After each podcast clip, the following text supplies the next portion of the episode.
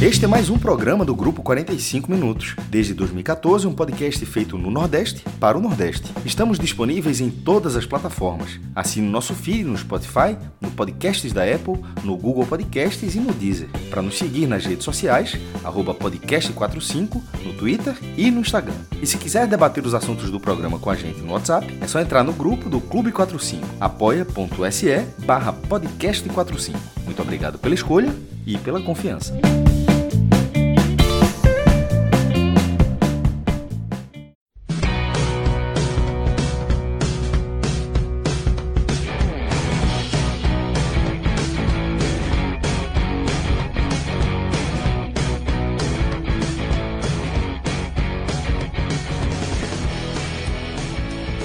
Boa noite para quem está chegando agora, para quem está nos acompanhando aqui pelo YouTube, pela Twitch.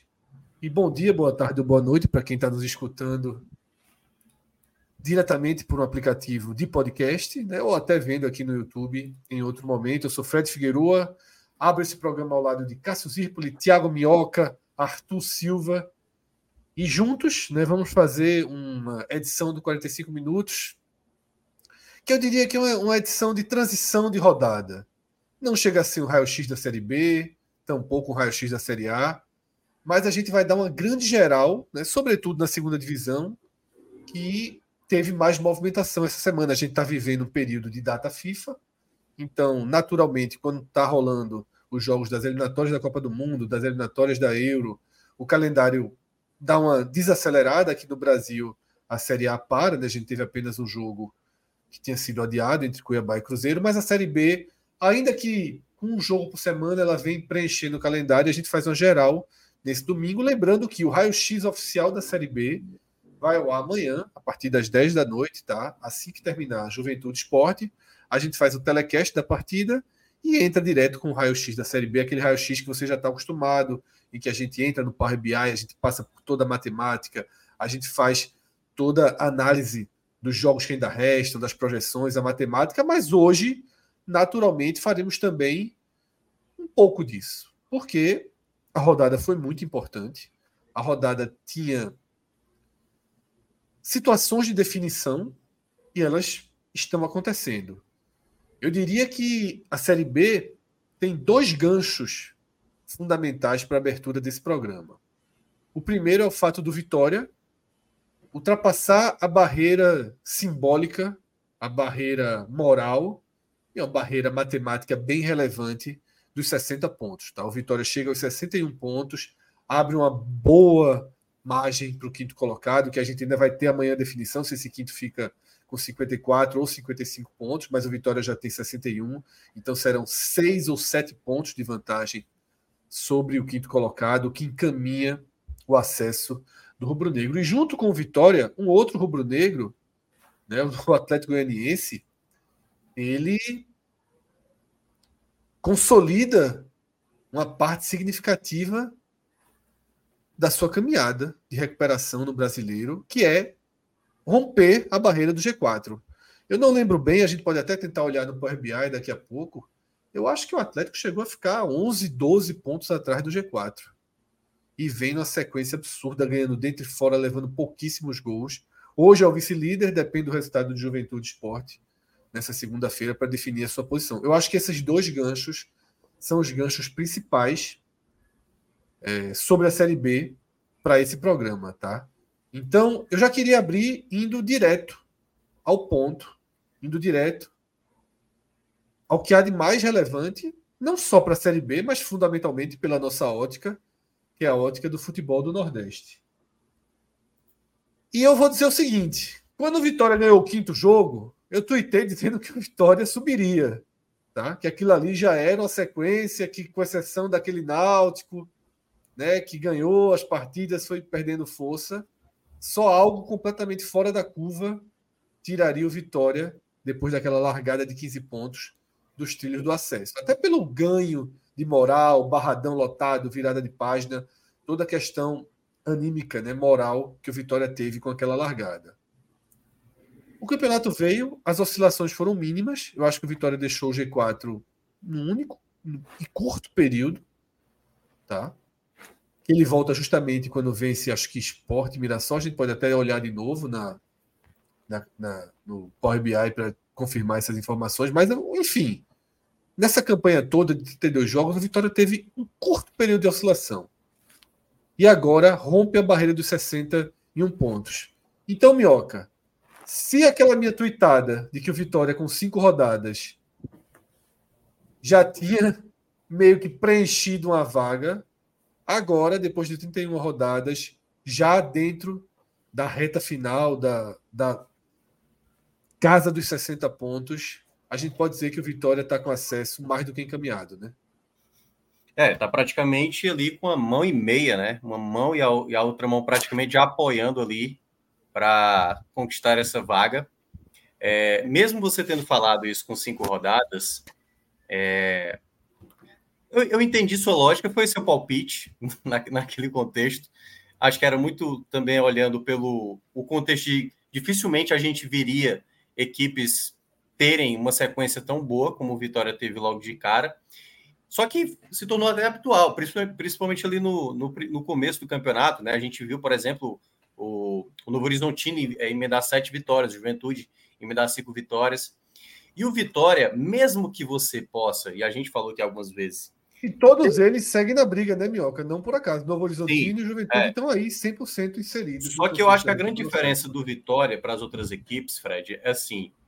Você pode até dizer que a Série B, muitas vezes, ela, ela tem percalços. As equipes passam por momentos de instabilidade. Você não olha uma equipe da, da Série B, assim, essa equipe aqui sobra tranquilo, como foi o Cruzeiro do ano passado, como foi em outras equipes em outras edições. O Vitória, ele nunca tem um momento de complicação no, no campeonato, né? Eu lembro quando eu citei aqui, acho que acho que era o começo do retorno. Você fez a seguinte pergunta no raio-x: Qual o grande diferencial de Vitória e Esporte? Que naquele momento o esporte nem vivia os problemas que estavam que está que tá vivendo hoje, por exemplo. É, e eu falei, a sinergia de torcida e time dentro de campo, os dois têm muito bem. Só que o Vitória tinha um diferencial a mais perante ao esporte. Porque a torcida ela já comprou a ideia do time, seja jogando bem, seja jogando mal, seja tendo dificuldade, seja sendo pressionado, como foi o jogo contra o Ceará, por exemplo. Então, isso fez com que o time sempre se mostrasse muito empenhado e muitas vezes até tendo elementos importantes, né? Eu acho que foi até caso que citou agora no Twitter, depois dessa vitória, jogadores relevantes, né? Como o gol de Léo Gamalho, para abrir, abrir o placar, a partida de Wagner Leonardo, mais uma vez, muito boa, fazendo um gol, o Arcanjo sendo novamente uma peça fundamental. Então, assim, você tem pilares nessa campanha. Dois dos melhores jogadores da Série B hoje. É, sem sombra de dúvida. Né? O Vitória, o Vitória tem de fato, o melhor trabalho dessa Série B, mesmo sem ser uma equipe brilhante. E não precisava ser. Quando a gente olha o elenco do, do Vitória, não tem por que essa equipe ser brilhante. O que essa equipe mais mostrou durante o campeonato é, em nenhum momento, ele se aprofundou em um problema. Ele teve problemas. Por exemplo, quando toma aquela goleada do CRB, eu não sei se qualquer equipe que está brigando ali na parte de cima conseguiria dar uma resposta de maneira imediata.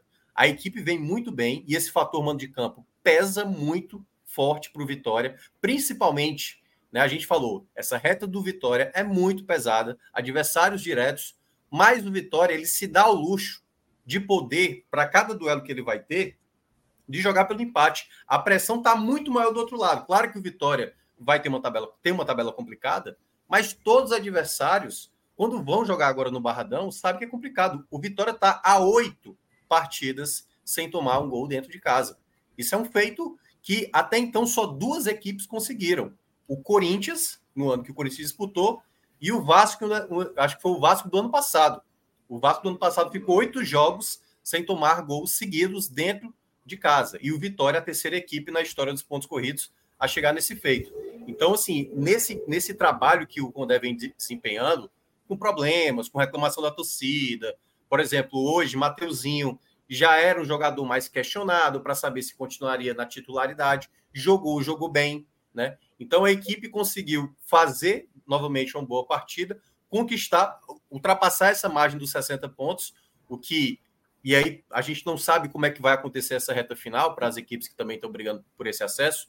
Se todo mundo vai conseguir ter esse tipo de resposta, né? Por exemplo, a gente vê o esporte Vai lá, um jogo ruim, um empate, e aí joga fora de casa, não consegue vencer. Você vê o Guarani que estava bem, aí já tropeça de novo. Os perseguidores nessa rodada também já se atrapalharam, como foi o caso do Novo Horizontino. Enfim, o que a gente percebe no Vitória é que o Vitória ele consegue sempre responder de maneira positiva. Ele não consegue ter. Deixa eu até dar uma olhada aqui, que eu acho que foi, foi o pior momento do Vitória na competição. O Vitória chegou a ficar três partidas apenas sem vencer. Só quem ficou Alan, próximo foi o Juventude. O Juventude. Ficou três jogos. Ponto. Alan, o, o Power BI está compartilhado, tá? E está atualizado. Olha aí, Minhoca, para ajudar aí na sua, é, na sua explanação. Tá? É aquele trechinho ali. Esse trechinho aqui, a partir do jogo contra o Tom Benz, ele vence e depois ele entra na sequência, né? Que é derrota para o Criciúma, derrota para o Guarani, aí ganha do Sampaio, depois perde do Juventude, depois perde do Vila Nova. Esse é o recorte, o único recorte de oscilação do Vitória até aqui, né? Esse recorte. Não, eu, eu, acho, eu acho que foi ali, ó. 47, 48, 49, 49, ó. Foi aquela sequência é, ali, ó. Mas é, uma, o pior é esse aqui, ganhar. Tá? É, não, é. Aqui. É porque teve ali também, esse, ó. Esse terceiro 15, aqui 15, agora. Entendeu? É. Teve 15, 15, 15 também ali. É porque foram duas. Eu tô falando assim. O Vitória nunca ficou quatro jogos sem vencer. Quando ele chegou no terceiro jogo, foi apenas uma vez, e ali, ó, quando ele estava com 47, empatou, empatou e perdeu. Entendeu? Essa foi a pior sequência do Vitória sem vencer. Que foi no empate ali contra o Atlético Goianiense, né? O empate contra o Mirassol isso. e perde exatamente para o CRB. 6 a 0, né? É. 6 a 0, isso. E ali poderia ser um fator, tipo, no poderia. momento chave, com uma, uma tabela pesada que vai ser na reta final, ele já consegue depois emendar três vitórias seguidas. Então, assim, o Vitória ele não teve, de fato, nenhum momento de muita instabilidade, como várias equipes tiveram durante o campeonato. Várias equipes tiveram, né? Da, da pessoal de cima e principalmente, o pessoal da parte de baixo. E isso fez com que a equipe hoje tenha aí, no mínimo, no mínimo, duas rodadas de segurança. Acredito que com mais aí duas vitórias, garanto, talvez até possa ser que menos, até porque vai depender também do jogo de amanhã do esporte, juntamente contra a equipe do Juventude. Mas nesse contexto, a gente já tem quase como já uma certeza de que o Vitória estará na Série A do próximo ano, a não ser que o Vitória simplesmente pare de pontuar até o fim do campeonato ou só some dois pontos. Então, acredito que a vaga está bem encaminhada para a equipe baiana. Eu tinha falado num desses programas recentes, né, Minhoca, que se o Vitória ganhasse um dos jogos em casa dessa sequência de confrontos que ele vai ter, acho que é Guarani e Juventude, né? É, Guarani ele sai para pegar o Sampaio, acho que o seguinte é o Juventude, se não me engano. É, tá aqui, tá aqui nessa tela, eu posso dizer. Exatamente. Sai para pegar o Sampaio e volta para pegar o Juventude e Vila Nova. Mas eu tinha falado que se ele ganha ou do Guarani ou do Juventude, já dava uma encaminhada muito significativa para o acesso. Só uns dois empates, uma derrota e um empate nesses jogos é que poderiam colocar qualquer dúvida, né, no, qualquer interrogação sobre o acesso. Arthur, o Vitória foi um líder é, bem significativo do campeonato. Não sei se de, ser um certo dizer de ponta a ponta, posso até colocar evolução, é, por posição, né? Onde é que está aqui, Minhoca, por posição, por equipe? Por posição, acho que é lá embaixo. É, é, do, é do time, né? Do time, é. É, é o penúltimo ali. Rodadas por posição, né? Ou é aquele gráficozinho que é para mostrar a posição do time? Daqui a pouco a gente acha. Tá? Diferença entre eu acho que tem como não. colocar. Eu acho que é naquela mesma tela que estava, Fred. Deixa eu dar uma olhada aqui. Show. Naquela, naquela tela que estava antes, colocar ali na. A que estava antes, a penúltima, que Minhoca falou, é porque ali a gente estava colocando é, zona de é, rebaixamento. Pronto, aí teria que mudar é a última, é a última. Evolução da posição por equipe. Ah, dá para a última, exatamente. Perfeito, é. essa aqui. A gente aqui vai ver que o Vitória é um líder quase que de ponta a ponta né, do campeonato. Quase que de ponta a ponta. É justamente naquele recorte que eu falei, que é o recorte em que ele é, tem. É uma sequência de cinco jogos com duas derrotas, com quatro derrotas, e né, só uma vitória no meio dela, que é quando ele sai, inclusive, do G4. Né? Ele tem ali duas rodadas na quinta posição. Mas olhando um gráfico desse, a gente pode chamar de liderança de ponta a ponta, basicamente. Né? Tirando um único recorde. Pode é aparecer alguém e falar que botar terra aí, meu irmão. Assim, é, tem uma oscilada ali, mas é realmente ponta a ponta. Não é o Fortaleza de 2018, assim, para dizer assim, já existiu algo acima, mas isso aí é, um, isso é, o, é uma clássica liderança é, cravada, onde você lembra o campeonato, é, que mesmo que eventualmente dê um revés 3 na última rodada, mas assim, o cara vai lembrar, pô, o Vitória liderou o campeonato todo. É um, é um pouco até que teve com um Chapecoense e América Mineiro, né? acho que o América Mineiro tava, teve a chance do título, perdeu a bola no último lance. Mas enfim, nesse caso, você consegue lembrar dessa edição como uma, uma edição que o Vitória liderou por muito tempo. Isso. Mas, Arthur, foi um líder muitas vezes questionado em relação à qualidade do futebol, ao potencial né, de, de, de atuação, à qualidade técnica do elenco. Porém, questionamentos à parte, se mostrou mais sólido. Né, com os questionamentos todos que foram feitos. Que, se recomeçasse do zero, eu acho que, de novo, ninguém apostaria que o Vitória seria um líder da forma que foi. Né? O elenco é um elenco que a gente claramente identifica outros com maior potencialidade. Não tem um treinador que tinha nas costas um grande trabalho, vinha de um início de ano terrível, tá? Mas o que é que, o que, é que explica essa, essa solidez na liderança? A relação com a torcida, a forma com que encarou os jogos no Barradão. Eu acho que passa muito, muito, muito pela segurança defensiva. É um time que não leva gol em casa time que leva pouquíssimos gols, né? Então tá sempre muito perto do resultado positivo, né? Total, Fred. É... E aí, até corroborando com isso que você falou de ser um líder questionado durante boa parte do campeonato, a gente teve até mesmo Léo Condé, que para mim é um dos principais responsáveis por essa excelente campanha do Vitória, tendo sido questionado em vários momentos da campanha. Em vários momentos a gente viu torcedores do Vitória pedindo que houvesse a troca.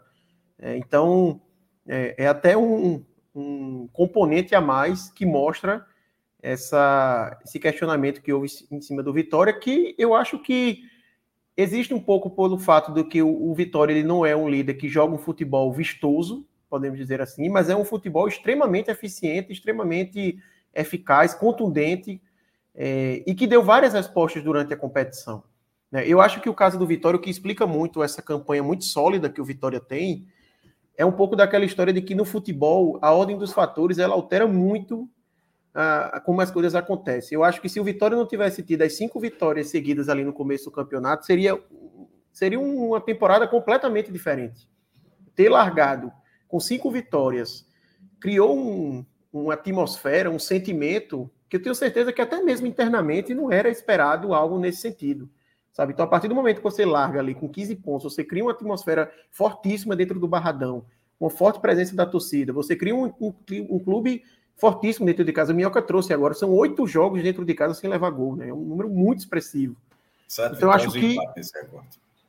Exatamente, então acho que isso deu muita força para o Vitória fazer a campanha que vem fazendo. Né? E eu acho que o principal ponto desse time do Vitória, que justifica e muito a liderança que ele tem de forma merecida, é saber, como o Minhoca já trouxe também, né? Reagir nos momentos difíceis. Né? E aí são normalmente nesses momentos em que a gente tem realmente a separação das equipes que, que, que vão brigar pelo título e das equipes que têm apenas um bom momento. Né? O Vitória ele teve essa, essa oscilação aqui que ele sai do G4, ele, ele retoma a, a boa fase depois dessa oscilação, justamente enfrentando o Novo Horizontino Esporte, que era um, é, é, equipes que brigavam com ele desde o início do campeonato também pelo G4. O Novo, Novo Horizontino demorou um pouquinho mais, depois teve aquela sequência. E no esporte ele bate o esporte na ilha, né? Exatamente, e a primeira o derrota do esporte não tinha perdido nenhum jogo no campeonato em casa. Tal, talvez o resultado mais importante, viu, Arthur? Eu acho, no campeonato pro Vitória, tô falando. Essa, essa, essa, esse resultado de vencer o esporte na ilha significou muito, assim, tanto para o esporte, obviamente, mas principalmente para o Vitória, né? Para voltar de novo para a liderança. E merecendo a vitória, tá? Jogando bem dentro da ilha, um jogo que ele realmente demonstrou força. Então, é, a gente pode, quando a gente diz aqui que o acesso do Vitória ele está muito bem encaminhado, não é apenas pela pontuação, mas é porque para o Vitória não conseguir esse acesso, teria que acontecer algo que a gente não viu no campeonato inteiro, que é o Vitória sair completamente dos trilhos. O Vitória teve momentos complicados no campeonato, não só esse. A gente teve o um momento recente aqui de dois empates, depois ele leva o 6 a 0 mas depois elimina três vitórias seguidas. Então, assim, como é que como é que você vai dizer que esse time não é sólido? Como é que você vai dizer que esse time não é eficiente? Né? Nos momentos mais complicados foi quando o Vitória deu as melhores respostas. Né? E agora poderia ser, mais uma vez, um momento difícil, porque o Vitória tem uma tabela muito complicada. Ele largou perdendo do, do Criciúma fora, viu ali é, uma certa aproximação, ele tinha uma, uma, possibilidade de abrir uma margem muito grande, ou, houve uma certa aproximação, então era um momento também de receio, né? Porque se o Vitória vacila de novo agora, ficaria aquilo, putz, chegou uma, uma, uma sequência complicada, a equipe já vacilou em duas rodadas, e ele vai lá e dá mais uma resposta. Vence mais uma vez dentro de casa, sem sofrer gols. Então, é, é um time muito forte realmente. É, eu sinto também que é um time que ele comprou muito ali a briga, sabe? Comprou muito a oportunidade de acesso que apareceu e, e faz por merecer completamente essa boa campanha. Cássio, sua vez.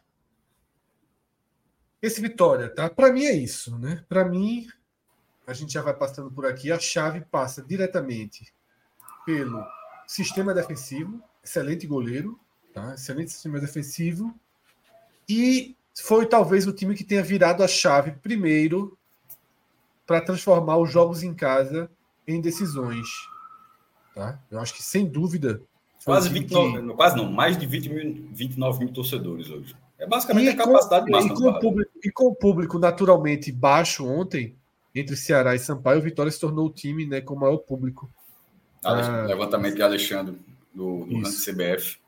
Da série Só deixando aqui, é, é, é um levantamento sobre ranking de público pagante. Assim, é, um, é um critério dos melhores. Eu gosto mais do critério público total, mas esse, com público pagante, ele tem todos os dados possíveis e nesse o, o Ceará passou o Vitória. Passou, inclusive, o Vitória, desculpa, o Vitória passou o Ceará antes de jogar, tá? Na hora que anunciou o bordeiro é. do Castelão, o Vitória já estava na né? frente. É, e agora, até porque tem mais de 22 mil ingressos vendidos, e foram 27 mil pagantes, que esse é o número que ele contabiliza, e 29 mil no total. Cássio, e aí é... tem mais um dado. A gente já deu os dados que o Vitória não leva gol em casa, mas tem outro dado que é muito forte, que é que ele só levou, nos últimos 10 jogos, gols em dois jogos, dentro ou fora. Tá? Dois jogos. Se você passa é, de 10 fora, jogos. É só fora. Se você fala assim, só fora. Nos últimos 10 jogos, é, só, só fora. Porque dentro não leva, né? É, foi, o jogo do seis, foi o jogo que levou 6 de uma vez. Do, do e esse jogo passado contra o Criciúma. Então, assim, oito jogos sem sofrer gol, pô. É... Fica muito, muito, muito próximo, como eu falei, né? Então, é, é, a solidez defensiva, para mim, deu todo o suporte né, para o Vitória sustentar aquela largada e conseguir fazer esse campeonato que a gente enxerga aí nesse gráfico que está na tela, com liderança quase né, de ponta a ponta, pequenas oscilações. Veja só, o 6 a 0 que o Vitória levou, como ele acaba distorcendo. Pô, levou, levou, tem que contabilizar, mas como ele, ele acaba distorcendo um pouco esse trabalho defensivo do Vitória. É porque é, o Juventude ainda vai jogar com o esporte, né? o Juventude tem a melhor defesa do G4, 25 gols sofridos, e o Vitória tem 26. Só que aí você coloca seis no jogo só, né? um jogo completamente atípico. O normal do Vitória, como você falou, é, é, a, é, o, é o, time passar sem sofrer gols ou sofrer muito pouco.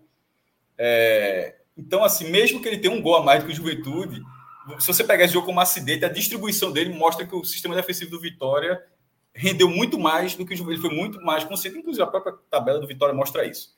Ainda que já tenha sido dito aqui sobre os oito jogos, acho que é preciso falar isso porque, tipo, não é simplesmente aconteceu, beleza, o time não leva gol a oito jogos em casa, mas como é que, como é que isso acontece? Isso acontece porque o zagueiro Wagner Leonardo é o maior jogador, a gente já falou algumas vezes aqui, a, a, salvo uma grande mudança nas, nas, últimas rodadas, nos últimos jogos. O melhor jogador do campeonato é Wagner Leonardo, é, o zagueiro do Vitória.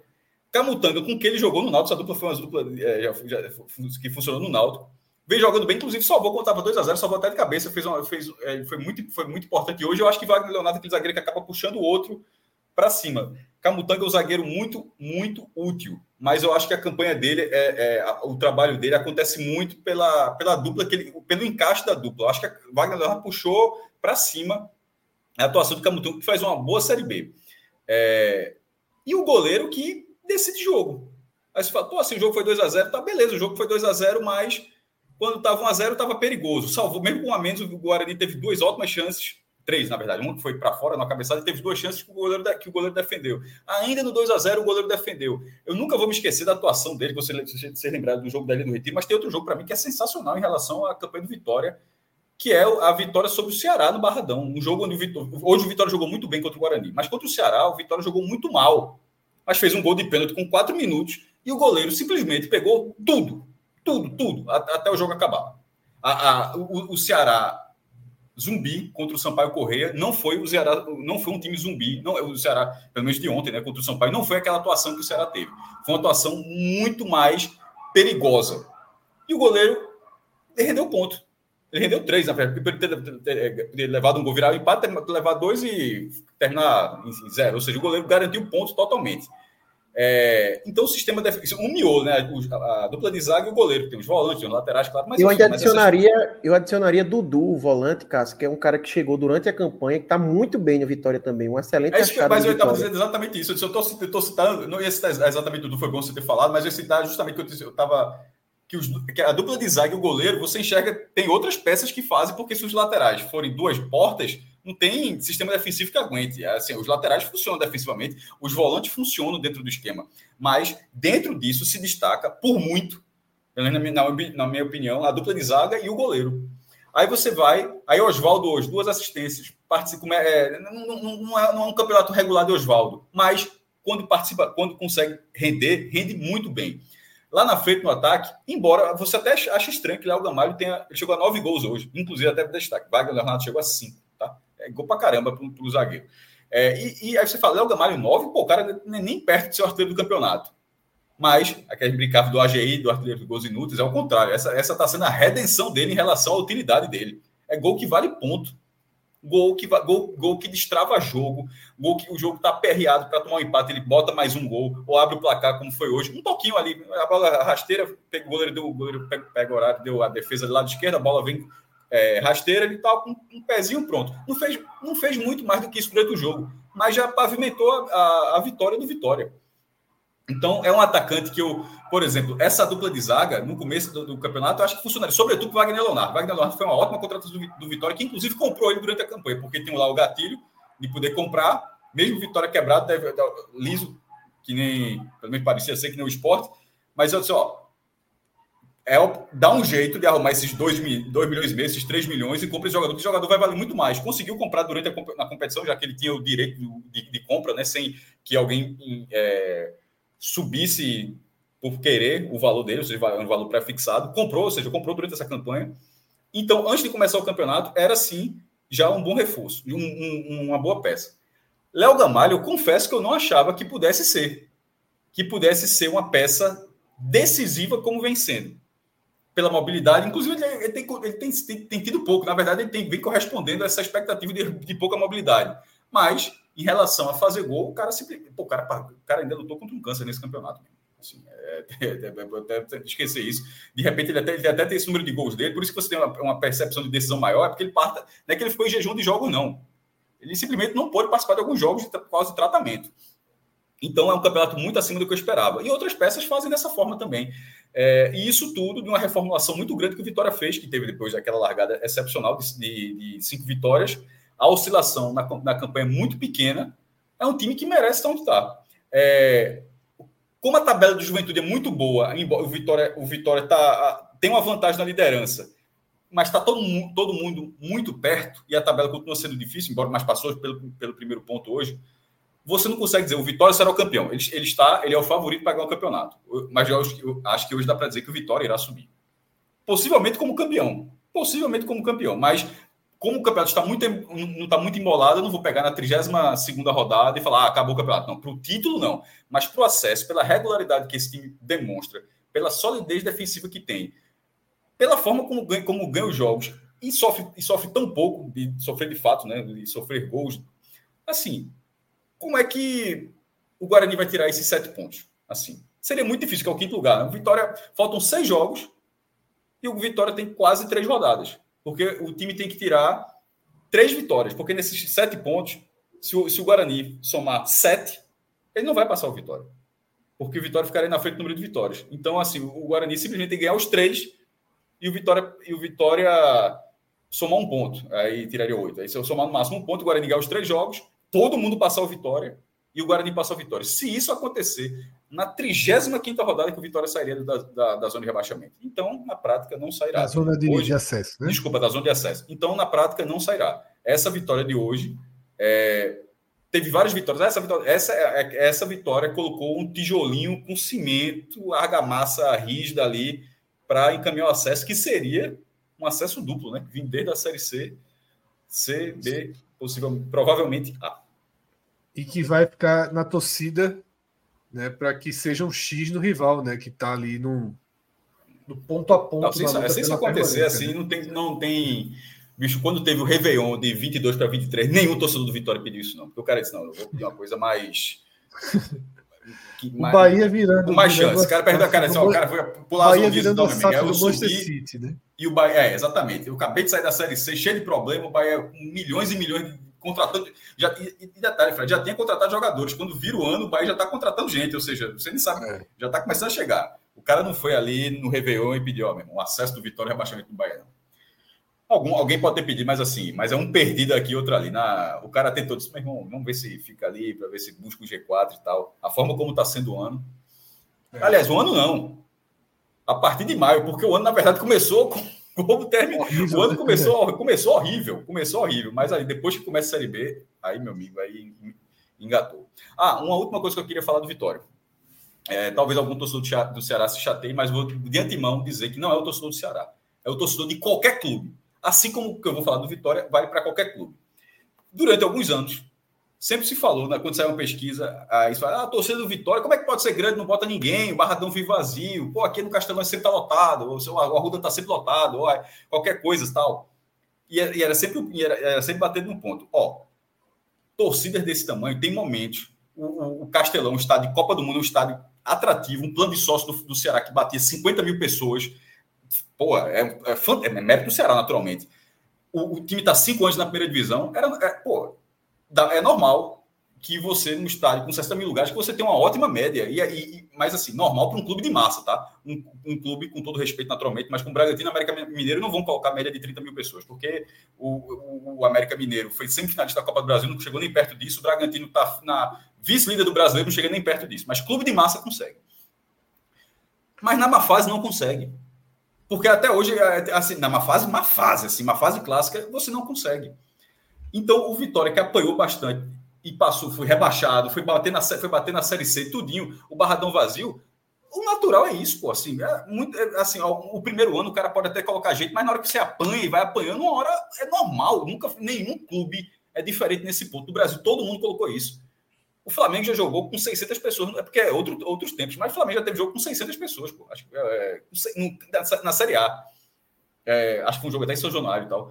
É, acontece 600, 700 torcedores. Aí on, ontem foi o contrário, de ontem para hoje foi o contrário. 6 mil torcedores que eu acho. Achei, detalhe que eu achei até bom, porque numa situação normal, do, do jeito que o Ceará está, é, é, o normal é 2 mil, 3 mil pessoas, o que mostra que a torcida do Ceará vai muito ao campo. Mas 6 mil já não é aquele visual que o Ceará bota 30, 40, não bota. Ninguém coloca em qualquer situação. Isso simplesmente não existe. Assim como quando vem a, a, a quando vem a boa fase, vem um mar de gente, pô. Porque se, se o Barradão hoje tivesse 60 mil lugares, o público não seria 29 mil pessoas. 29 mil pessoas, quando eu falei, pô, se cabe 20, 30 mil porque deu 29 mil. Pô, porque muitas vezes, por questão de segurança, o cara não vende tudo, faltou um setor, ficou na mão de cambista. O que não falta, o que não falta é, é motivo. É, porque, porque não lotou? De vez que eu não loto, porque não tem nem como você pegar todos os ingressos. Mas assim, se, se o Barradão tivesse o dobro da capacidade, hoje teria 50 mil pessoas. Porque o Vitória é um clube que consegue colocar, como o Ceará, como o Ceará, como Fortaleza, como Sport, como Santa, como Bahia, e como é o Vitória, como o Vitória foi, essa, foi dessa forma. Então, eu acho que é, é para não passar batido, porque quando teve de ontem para hoje, eu pensei assim, ó, na má fase, qualquer clube vai passar por isso. É o, é o Ceará agora, como era o Fortaleza na má fase, em algum momento na má fase, Fortaleza era todo jogo 60 mil, ah, bota um milhão por ano e tal. Não, não, na má fase botava público baixo também. O Sport ali do Retiro, pelo amor de Deus, teve jogo com menos de mil pessoas, muito menos do que isso, na verdade. Muito menos do que isso. Então, isso é normal. E o Vitória está mostrando, já que alguém não lembrava, que é sim um dos, maiores, um dos clubes de maior torcida do Nordeste. Se todas as pesquisas em 30 anos mostram isso, o cara tem que ser, assim, tem que ser. Simplesmente não acreditar em número. Beleza, o cara não acreditar tal. Mas, assim, se o cara tem um pouco de base, tem um sentido para o Vitória ser apontado como uma das maiores torcidas do Nordeste. Nesse momento tem a maior média da Série B e é uma média que vai continuar subindo até a final da campanha dele. É isso, tá? A gente tem é, dois superchats aí que vão nos levar também para a virada aqui de pauta tá, do programa. Ah, Felipe Pinto, né? Ele pergunta por que o VAR não anulou o gol do Atlético, tá? Eu estava vendo esse jogo, eu estava no restaurante almoçando, estava vendo esse jogo no meu celular e estava silencioso. Eu confesso que eu não entendi absolutamente nada das marcações das linhas ali e qual foi a conclusão que se chegou, porque não apareceu aquela imagem final, né? Tipo, gol confirmado, impedimento. Não, não, mas só não teve essa frase, mas vamos lá. Eu não. É, primeiro ponto. Eu não sei se pela câmera que a gente costuma ver, se, se ele estaria impedido. Não tem isso, isso não tem como saber. só para introduzir a tua, a tua resposta, cara, eu, vou, eu, eu vou responder. Twitter, vou, é, eu fui vou colocar. Teve muita gente reclamando do ângulo, é por aí, né? Alan, pode colocar uma tuitada minha. Na verdade, eu compartilhando, cara, é uma tuitada de Raí Monteiro. Pode jogar aí na tela, que vai ter as duas imagens para quem está acompanhando a gente. Tá na, é uma das últimas tuitadas que eu coloquei lá no meu Twitter. Aí tu bota não a minha tuitada, mas a de Raí Monteiro. Que é o seguinte: primeiro ponto, ele fala por que não anular o gol do Atlético Goianiense. Eu não sei se pelo outro ângulo, vou considerar que o gol que o lance foi legal, vamos considerar assim, colocou lá foi legal. Então, assim, não é a questão de por que não anular o gol. A minha dúvida é por que não, analis não analisaram na câmera que se analisa o impedimento. E aí deixa a Alan colocar na tela, que é simplesmente. Assim, eu não consigo ver nenhuma explicação razoável. Deixa eu ver, já que ela não está achando aqui, deixa eu ver se. É, tem, tem, tem uma. Talvez não assim, tenha como marcar o, o, pé do jogador. Veja só, isso. tinha não, sim, porque. Não, veja só, tinha sim, porque o cara colocar outro. Até agora não apareceu. Deve ter uma explicação muito. Veja só. A câmera chegou a ser mostrada. A câmera não, chegou a ser aí, mostrada. É, mas aí, Cássio, que aí é uma coisa que também fica a dúvida, né? Saber se o VAR tinha acesso a tal câmera, que no caso a transmissão tinha. Não, mas não, não tinha sim. É, veja só, eu assisti o jogo. Tanto tinha que chegou até a linha colocada, o cara vai para outra linha. Veja só, quando eu estava mostrando isso, não era a câmera da Band, não, é a câmera do VAR já. Eles estão mexendo, estão mexendo as Foi câmeras em volta para Justamente, passou muito é, tempo só com é, seis minutos. Seis minutos, mais ou menos.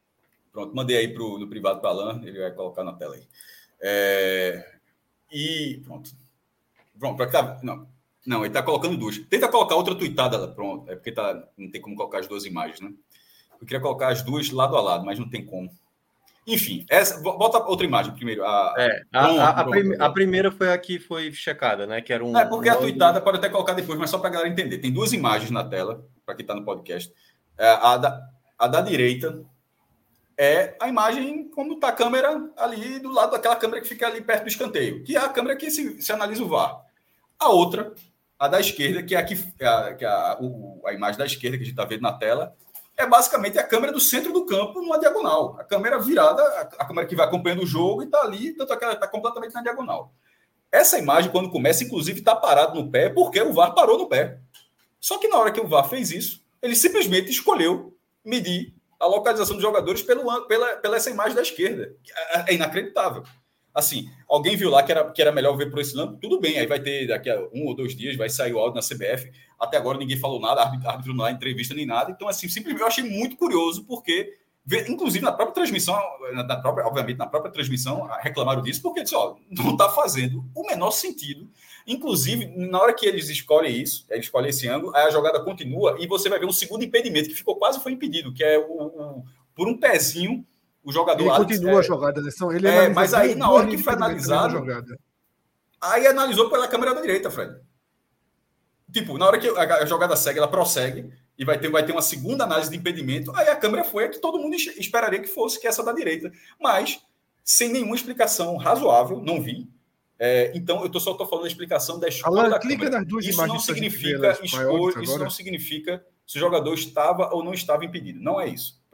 Essa é a imagem que foi pro VAR. A minha sensação é que estava legal, inclusive.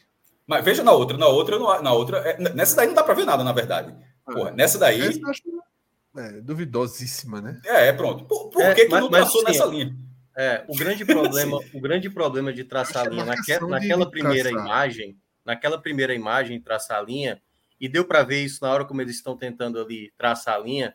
Primeiro, quanto mais um eles vão dando para saber qual é a última parte do corpo, pior é para você definir. Exatamente. É. Porque a qualidade da imagem é péssima, quanto mais aproxima, fica pixelada, assim, uma resolução péssima para saber o que de fato é o corpo, que a, né, no segundo lance, por exemplo, que eles analisam, em que momento é a última parte da bola, em que momento é o, a, o bico da chuteira. Então, o segundo lance eu até acho que é passável, certo? Esse primeiro lance, aí eu concordo totalmente com o Cássio, porque realmente foi o pior ângulo possível e traçaram uma linha ali para, sabe, quanto mais aproxima a imagem, mais incerto é saber se a linha está sendo traçada da melhor é, maneira. Eu acho, lance, eu acho lance duvidoso, mas eu não diria que não fizer que, que, que o gol foi legal, Fred. É, então, eu acho que é por isso que eu fiz esse, esse, essa abertura. Porque, para mim, a sensação que eu tive foi que prevaleceu a marcação de campo, assim. Não, não, e o VAR, não, não foi assim. o VAR, é, não, sim, não. eu sei que. Tra... Não, cara, escuta o que eu estou dizendo. Traçaram a linha que não estava conseguindo ser traçada por algum motivo nessa imagem e traçaram só para validar, só para dizer que foi testado o VAR. Porque, eu, eu, como você falou. Consigo então, o que foi que você falou? Então me explique, porque eu tô Não, veja só, você está dizendo que a galera. Veja só, eu, você falou, se, caso eu tenha entendido direito, você falou que colocaram um lance da segunda só para validar a arbitragem. Eu acho que não. Eu acho que a galera. Não, porque assim, foi para consulta do VAR. Foi para consulta do VAR. Você, se você tá escolheram a segunda tela. Se escolheram a segunda acho tela. Acho que eu, eu, quero ver a explicação. Eu não vou. Você, você tá, você tá, eu estou optando por não dar um veredito. Você está escolhendo. Eu não tenho veredito. Eu não, eu, não, eu estou dando veredito. Eu estou dizendo que, num caso desse assim Aparentemente, se foi para a segunda tela é porque não tinha como listar as linhas da primeira. Então, não vou me antecipar isso. Não só dizer, que eu vou dizer. Eu, eu, eu, eu, a minha primeira coisa que eu falei foi: eu não consegui, eu, até que eu escrevi assim, eu estava vendo o jogo, eu fiquei pensando numa explicação, até tuitei isso, numa explicação razoável e até agora não consegui, inclusive até agora também. Então, assim, eu não, eu não sei se o lance, porque né, é um centímetro feito para trás, não sei se está legal no lugar. É, meu ponto não é esse. O meu ponto é que eu não faço ideia eu, eu quero ouvir o áudio dessa ideia. Não teve a imagem falar. definitiva, isso me estranhou, me deixou muito estranho também. Por exemplo, o terceiro gol do Vitória foi um gol anulado, né? Chegou a ter uma linha, tava realmente anulado. A, a, a, câmera não acompanha onde o cara tava, então ali não, não tinha é, como traçar. Câmera, a primeira câmera da TV. Né? Não, mas não, logo depois. Vai pra câmera, das, o, cara, o, o, jogador do Guarani já tá à frente da câmera. Eu sei, na câmera da TV, eu sei, cara. Estou dizendo o seguinte: logo depois que foi anulado o gol, veio na tela a imagem oficial da CBF a imagem definitiva, mostrando que estava impedido. É isso que eu estou dizendo. E nesse jogo do Atlético com a ponte, não veio essa imagem. Veio, pô. Não é essa não imagem da esquerda, não? Veio, a outra? Veio. Não anterior? É outra. Veio sim. É, é veio, Volta para a imagem anterior. Volta, foi traçada Porque não teve, não teve aquela. Veja só, hoje em dia, como é que o VAR procede? Impedimento. Gol, gol válido. Parou aí. A única imagem que foi para a tela foi essa daí. Pô, veja só. É, aí você está fazendo uma dedução. Eu não acho que você está. O fato de não ter aparecido, você está dizendo que então foi a decisão de campo. Não, não faço ideia. Isso, eu estou dizendo assim, que diferente do procedimento do jogo contra o Vitória, para dizer, ah, não, na Série B não tem. Hoje, teve os dois, pô. O jogo contra o Vitória, minutos depois do gol, não foi na hora, não. Minutos depois do gol. Bem, eu não faço, eu não vou, não vou ficar especulando, não faço, não faço. O jogador, a linha vermelhinha. Cadê a linha vermelha nessa imagem? Foi traçada, pô.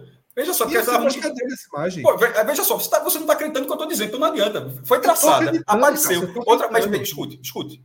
Foi traçada. Não, essa, isso é só um print, pô. Mostrou sei, o pé vi, do cara, cara depois colocou a eu linha. Estava assistindo. Então eu você viu que foi traçada. Eu vi que foi traçada, mas não foi, não, não se chegou à definitiva. Foi traçada. Sabe o que, é que eu, eu vou dizer exatamente o passo a passo como foi? Depois que traçaram, soltaram a imagem. Soltaram a imagem. E aí deixaram o lance do gol. E partiram para o segundo lance, que foi o lance da, da do cruzamento, para ver se o jogador estava na frente ou atrás da linha da bola. Eu acho que o que o Fred está querendo dizer é que não teve uma imagem como essa, com, por exemplo, aquela frasezinha, impedido, legal, sabe? A Exatamente. conclusão final. que faria conclusão final. dizer se não foi o procedimento mudar tudo, não por qualquer invalidar por causa disso, não. Foi, pô, foi traçado tudinho lá, o cara escutou, ou fez aqui, e marcou o gol. Não, mas eu acho que o que o Fred quis dizer, Cássio, não é que isso invalida a análise, mas que como não apareceu essa imagem confirmando, ele imagina que talvez o que tenha acontecido é foi feita a revisão e no final o pessoal disse, ó, não estou conseguindo chegar na conclusão. Vamos seguir com o que teve decidido em campo. Porque... A gente só vai ter certeza disso com o áudio. É, né? Uma parte áudio, por dedução, já que você está falando por dedução, Fred, por dedução, o lance foi tão legal que ele parte para uma segunda análise. Ele, ele, eu, sei, faz, eu só quero dizer, Cássio, que não foi. Veja só, Tudo bem, então é, o que eu estou dizendo. Eu preciso falar o que eu estou dizendo. Eu só quero dizer o seguinte: o procedimento da transmissão não foi o mesmo de todos os jogos. É só isso que eu estou dizendo. Eu, mas é que tá, não acho. Você, a gente vai ficar numa dessa assim. Eu, tô, eu, vi o jogo também, eu não vi dessa forma que você está falando. Depois que colocou dessa forma, o lance prosseguiu, como foi inclusive Vitória. O, é, a análise do lance não foi só isso, não. Quando analisaram isso, ó, esse lance está legal por esse ângulo. Aí eles passam, eles passam para a segunda análise, que é do outro lance, para ver se está impedido também. Se o VAR não estava funcionando no lance, para que vai analisar o outro? Eles, eles validaram esse lance. Eu não falei em momento nenhum que o VAR não estava funcionando no lance, pelo amor de Deus, pô. Então, Arthur acabou de explicar. Não, tudo bem, eu sou, eu sou burro. Não, não é burro, não, bicho. É porque você, quando não quer. Não, pô, quem não quer. Desculpa, Fred. Quem não quer, é quem tá querendo, é você. Mas eu não vou discutir isso, não. Eu vi o jogo, eu vi o jogo. Eu vi o jogo ouvindo. Você disse que nem ouviu o jogo. Você acabou de dizer. Você acabou de dizer. Você acabou de dizer que eu falei que o VAR não estava funcionando, pô. Não.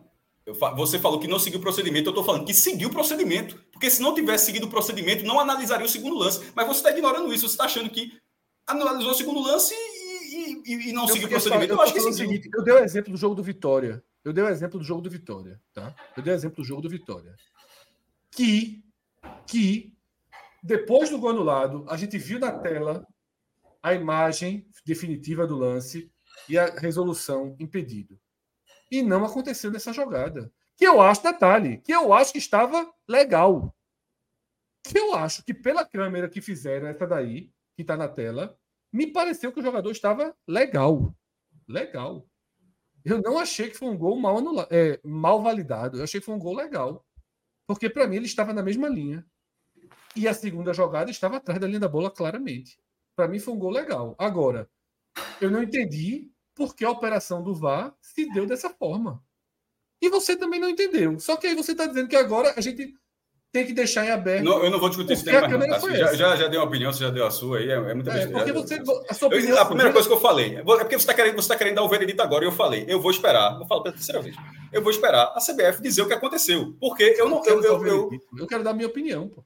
Pronto, não é pronto, mas você está querendo dar a opinião, eu dei a minha, mas eu não estou invalidando a sua. Eu, eu, só vou esperar, a minha, a minha eu vou, vou esperar a CBF para dizer, porque ó, eu não... Eu, mas eu já falei, escrevi no Twitter, falei aqui, eu, vou, eu, eu não vi uma explicação razoável para é, não ter tido a outra câmera. Agora, sobre ter tido essa câmera e a, e a jogada ter prosseguido, eu entendi. Para mim, isso foi ok. Você achou que não foi. E aí, é não, para mim foi. Para mim foi o seguinte. Para mim é o que eu falo desde o começo. Vou repetir. Para mim não conseguiram traçar a linha da primeira câmera e foram para essa segunda. É o que eu tô falando desde o começo. Não conseguiram traçar a linha da primeira câmera. E o que é mais estranho ainda, porque eles, eles tinham a imagem, eles pararam na hora que tem o, o, o pé, e na hora que vai para o segundo lance, eles conseguiram fazer da segunda câmera. Assim, é, o porquê. É, é, por isso que eu estou dizendo que a CBF precisa falar. Eles, eles não estava quebrado na outra, no, no, outro ângulo, não. Na hora que esse lance prossegue, porque são duas revisões de impedimento nesse lance. Uma no passe e a outra no cruzamento. A do cruzamento, o, o, a, o VAR ele foi aplicado no outro ângulo. Assim, ele simplesmente não pegou numa fração de tempo só nessa jogada. Só assim, ele não é, não é que ele não estivesse funcionando no dia, não, porque no segundo seguinte ele já estava funcionando. Porque na hora que tem esse passe, ele já está já tá funcionando. E não é por falta de imagem. Porque poderia ter quebrado a câmera, dado, ficado tela, tela preta, mas eles tinham a imagem, mas simplesmente, como você falou, poderia ser isso, de não ter tido como calibrar, como Acho. colocar ali os dados da tela e não ter funcionado. Eu até olhei aqui, né? Saiu no, no Flow Esporte Clube, né? A, eles fizeram a transmissão. Só que tem um probleminha na imagem quando eles estão ali traçando. Na hora que dá para ver pelo Flow aqui, foi na hora que eu observei, que teve uma hora que eu não estava observando. Quando começa a traçar a linha, já é naquele, nesse ângulo aí que está aparecendo na imagem, esse ângulo diagonal. Em nenhum momento mostrou o traçado da linha com aquele ângulo normal, que é o do segundo lance, entendeu? Por isso que, assim, pode ser que eles não observaram naquele primeiro ângulo. Não sei se deu um problema no sistema, sim, para não traçar a linha daquela. E a única imagem que eles tinham eram essa, entendeu? Para esse ângulo ruim. E aí, aquela coisa. Tudo só vai ser respondido quando for liberado o áudio do VAR para saber o que de fato aconteceu, porque para eles não, eles não precisam ouvir o que a CBF tem a dizer, porque é assim, o, o, básico era ser analisar, analisar pela outra imagem. Se é, foi por essa, é, a gente. É porque assim, a, a, primeira pergunta é: eles conseguiram traçar a linha naquele segundo lance. Por que, que naquela mesma câmera não traçaram para o primeiro lance? Alguma coisa aconteceu. Alguma ou escolha errada é uma das possibilidades, ou a segunda possibilidade, algum problema no sistema, que só, a única possibilidade de câmera para verificar era nesse ângulo que não era o ideal. Né? Deu para ver, e aí uma transmissão que estava gerando a imagem, é bom deixar claro. Não era, não sei se era a imagem a qual o VAR tinha acesso. Então, pelo que eles traçaram a linha, começa nesse ângulo aí mais diagonal. E no dia que não tiver som, for um impedimento para poder comentar, eu não poderia ter comentado nenhum jogo do esporte, porque durante anos e anos e anos eu vi jogos do esporte sem nenhum som na TV. Então eu também não entendi essa, essa, essa questão do som da TV ser tão determinante assim, porque só ajuda a explicação do cara, e até no chat aqui dizendo que o, que o narrador disse que o pé do cara era grande, foi por isso que não foi. Então, é, é isso, tá? Vamos para. Tem mais um superchat.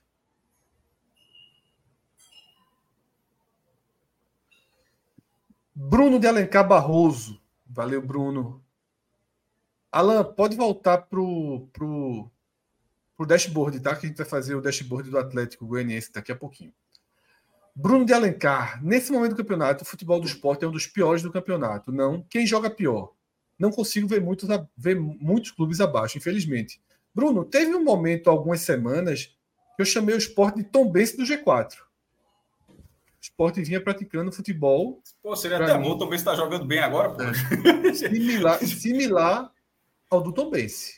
Eu acho o time do esporte hoje, nas últimas atuações, realmente, realmente um time de segunda página da Série B. Eu acho que o Guarani hoje, todo mundo, todo mundo assistiu, quase todo mundo aqui assistiu é, Vitória e Guarani. O Guarani jogou melhor do que o esporte joga, pô. E foi 2 a 0 Tudo bem, teve uma expulsão muito cedo. Mas assim, o Guarani, com homem a menos, com homem a menos, criou chance de gol.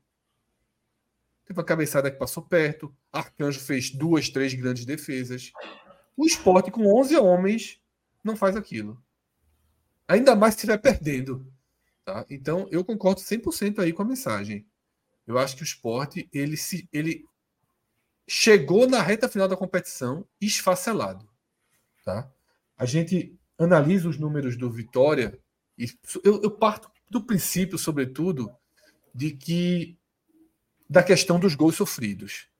Eu acabei até de dar um retweet, né, que o próprio Caio destacou. A Ponte Preta a perdeu, perdeu todos os jogos, com exceção os jogos recentes, antes e depois do jogo do esporte, não fez gol em nenhum. Contra o esporte, em 35 minutos, a Ponte Preta fez três gols. Um ponto. E é um time que não faz gol em ninguém. Gols. É, um ponto não faz gol em ninguém. E o esporte é, permite isso. Então é um time de, de capacidade defensiva muito abaixo dos seus concorrentes diretos nesse momento. É claro que talvez amanhã a gente olhe isso com mais, com mais atenção, tá? No raio-x. É claro que o Novo Horizontino não está bem.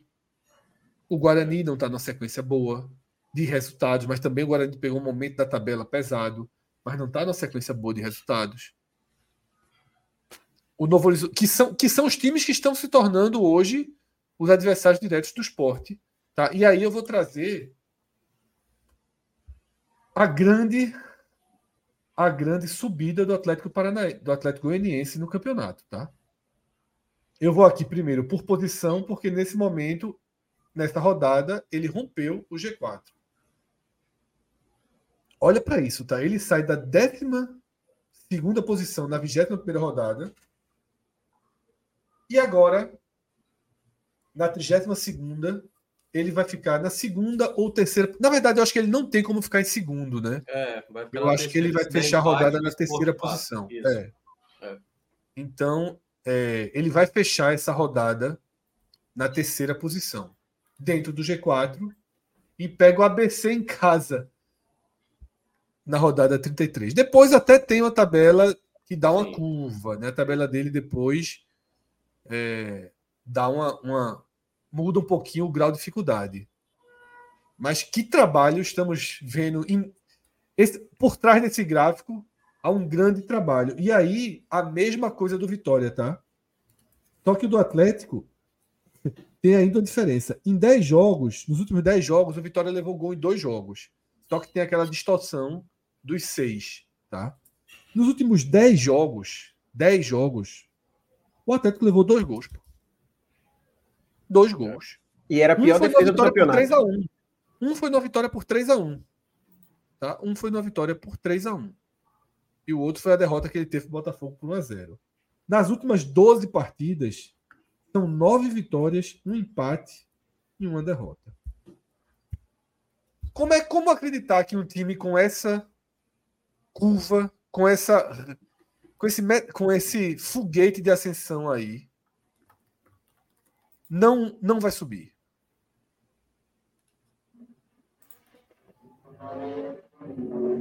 Alguém responde como alguém acha que esse time passará por provações ou que ele é hoje o segundo encaminhado? Oh, lembra quando a gente falava dos balanços financeiros de Ceará e Fortaleza anos antes de deles se consolidarem? O Fortaleza estava na Série C, falou só, a capacidade econômica do Fortaleza. Consegue ter uma renda 2 milhões e meio consegue ter uma, uma capacidade de sócio dessa, olha só, isso aí, daqui a alguns anos, pelo ritmo que o Santa Cruz, o Santa Cruz está nesse momento, assim que o Fortaleza, se eles estiverem mesma, na mesma divisão, o Fortaleza vai, pelo modelo atual, gerar mais, mais receita, mais, vai gerar mais dinheiro do que o Santa Cruz. E conseguir ver se. Lembra disso? A gente falava tipo anos antes disso. Trazendo para o futebol, é a mesma coisa do Atlético Goianiense. A gente, o Atlético Goianiense largou muito mal pela escolha que fez, Alberto Valentim, sustentou. É, é, é muito curioso isso, né?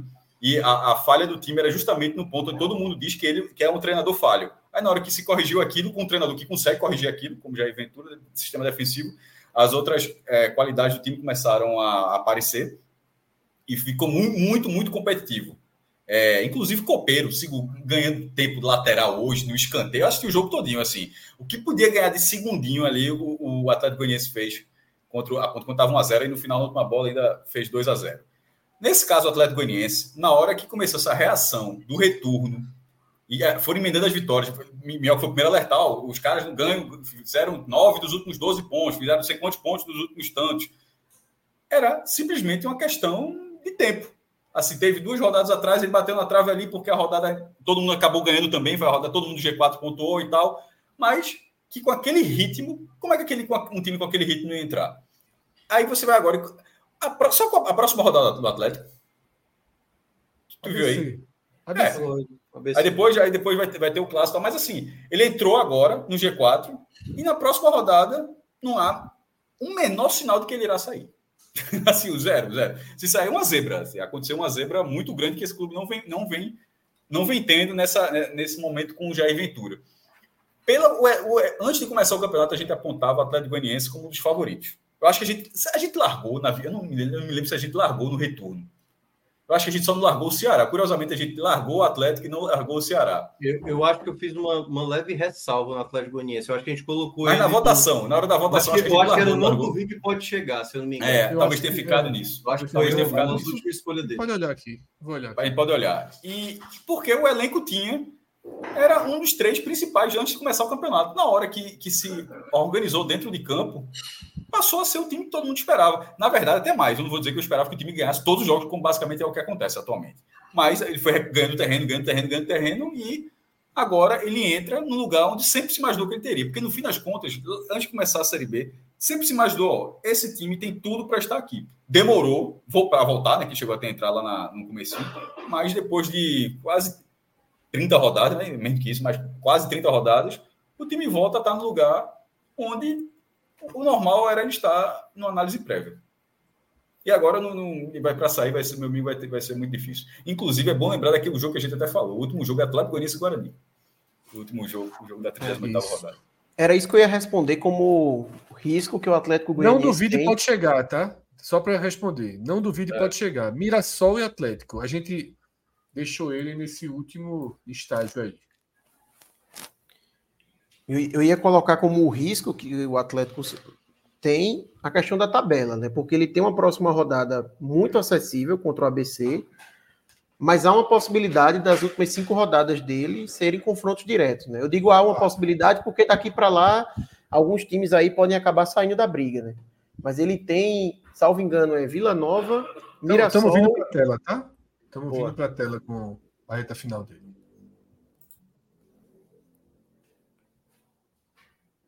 A gente já vai acompanhando de forma direta.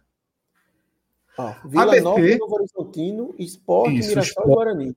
Perfeito. Cinco confrontos diretíssimos, né? Isso. Então, é, é, um, é um risco que o Atlético tem, querendo ou não, é uma tabela que vai ficar mais complicada, mas ao mesmo tempo, não é um time que dá sinais de que ele vai passar aí sem somar nenhum ponto. Um time que tem uma defesa tão sólida e que sabe fazer gol, porque eu até destaquei quando você comentou, Fred, que assim, o, o, eu acho que Jair Ventura ele chega justamente na virada de turno. Eu acho que a campanha dele vai ser justamente metade do campeonato com o Jair Ventura e metade do campeonato sem ele. Antes, tem um... o, é, o, o, primeiro jogo dele, eu acho que é contra o esporte. Se eu não me engano. É. Não sei se é o esporte. Eu sei que o último jogo do Alberto Valentim é Novo Horizontino 2 e é. Atlético Goianiense 2. Eu não sei Eles, se ele. Eu não sei se ele já estava, mas o Atlético ganha do esporte sem ser com o Valentim. Isso, é Isso. é fato mesmo. Era, então, mas o, o, Atlético não estava com o Jair aí. Eu lembro que o Atlético estava com o Interino, era alguma coisa assim. Demorou um pouquinho para Jair chegar, se eu não me engano. Mas enfim, de toda forma, no primeiro turno, o Atlético ele tinha a segunda pior defesa. Só era melhor do que a defesa do Londrina, né, que passou o campeonato basicamente inteiro no Z4. Mas era uma equipe que fazia, já vinha fazendo muitos gols, né? Tem um, um, uma parte ofensiva bem interessante, tem um artilheiro do campeonato, embora não esteja numa boa fase agora com o Tino, né, não voltou bem da, da lesão. E aí trouxe o técnico perfeito para isso, né? Porque ele conseguiu mudar a defesa do, do Novo Horizonte, do Atlético Goianiense, perdão, da água para o vinho. Assim. Hoje é uma defesa extremamente sólida, não leva é. muitos gols, e uma equipe que se mantém fazendo muitos gols.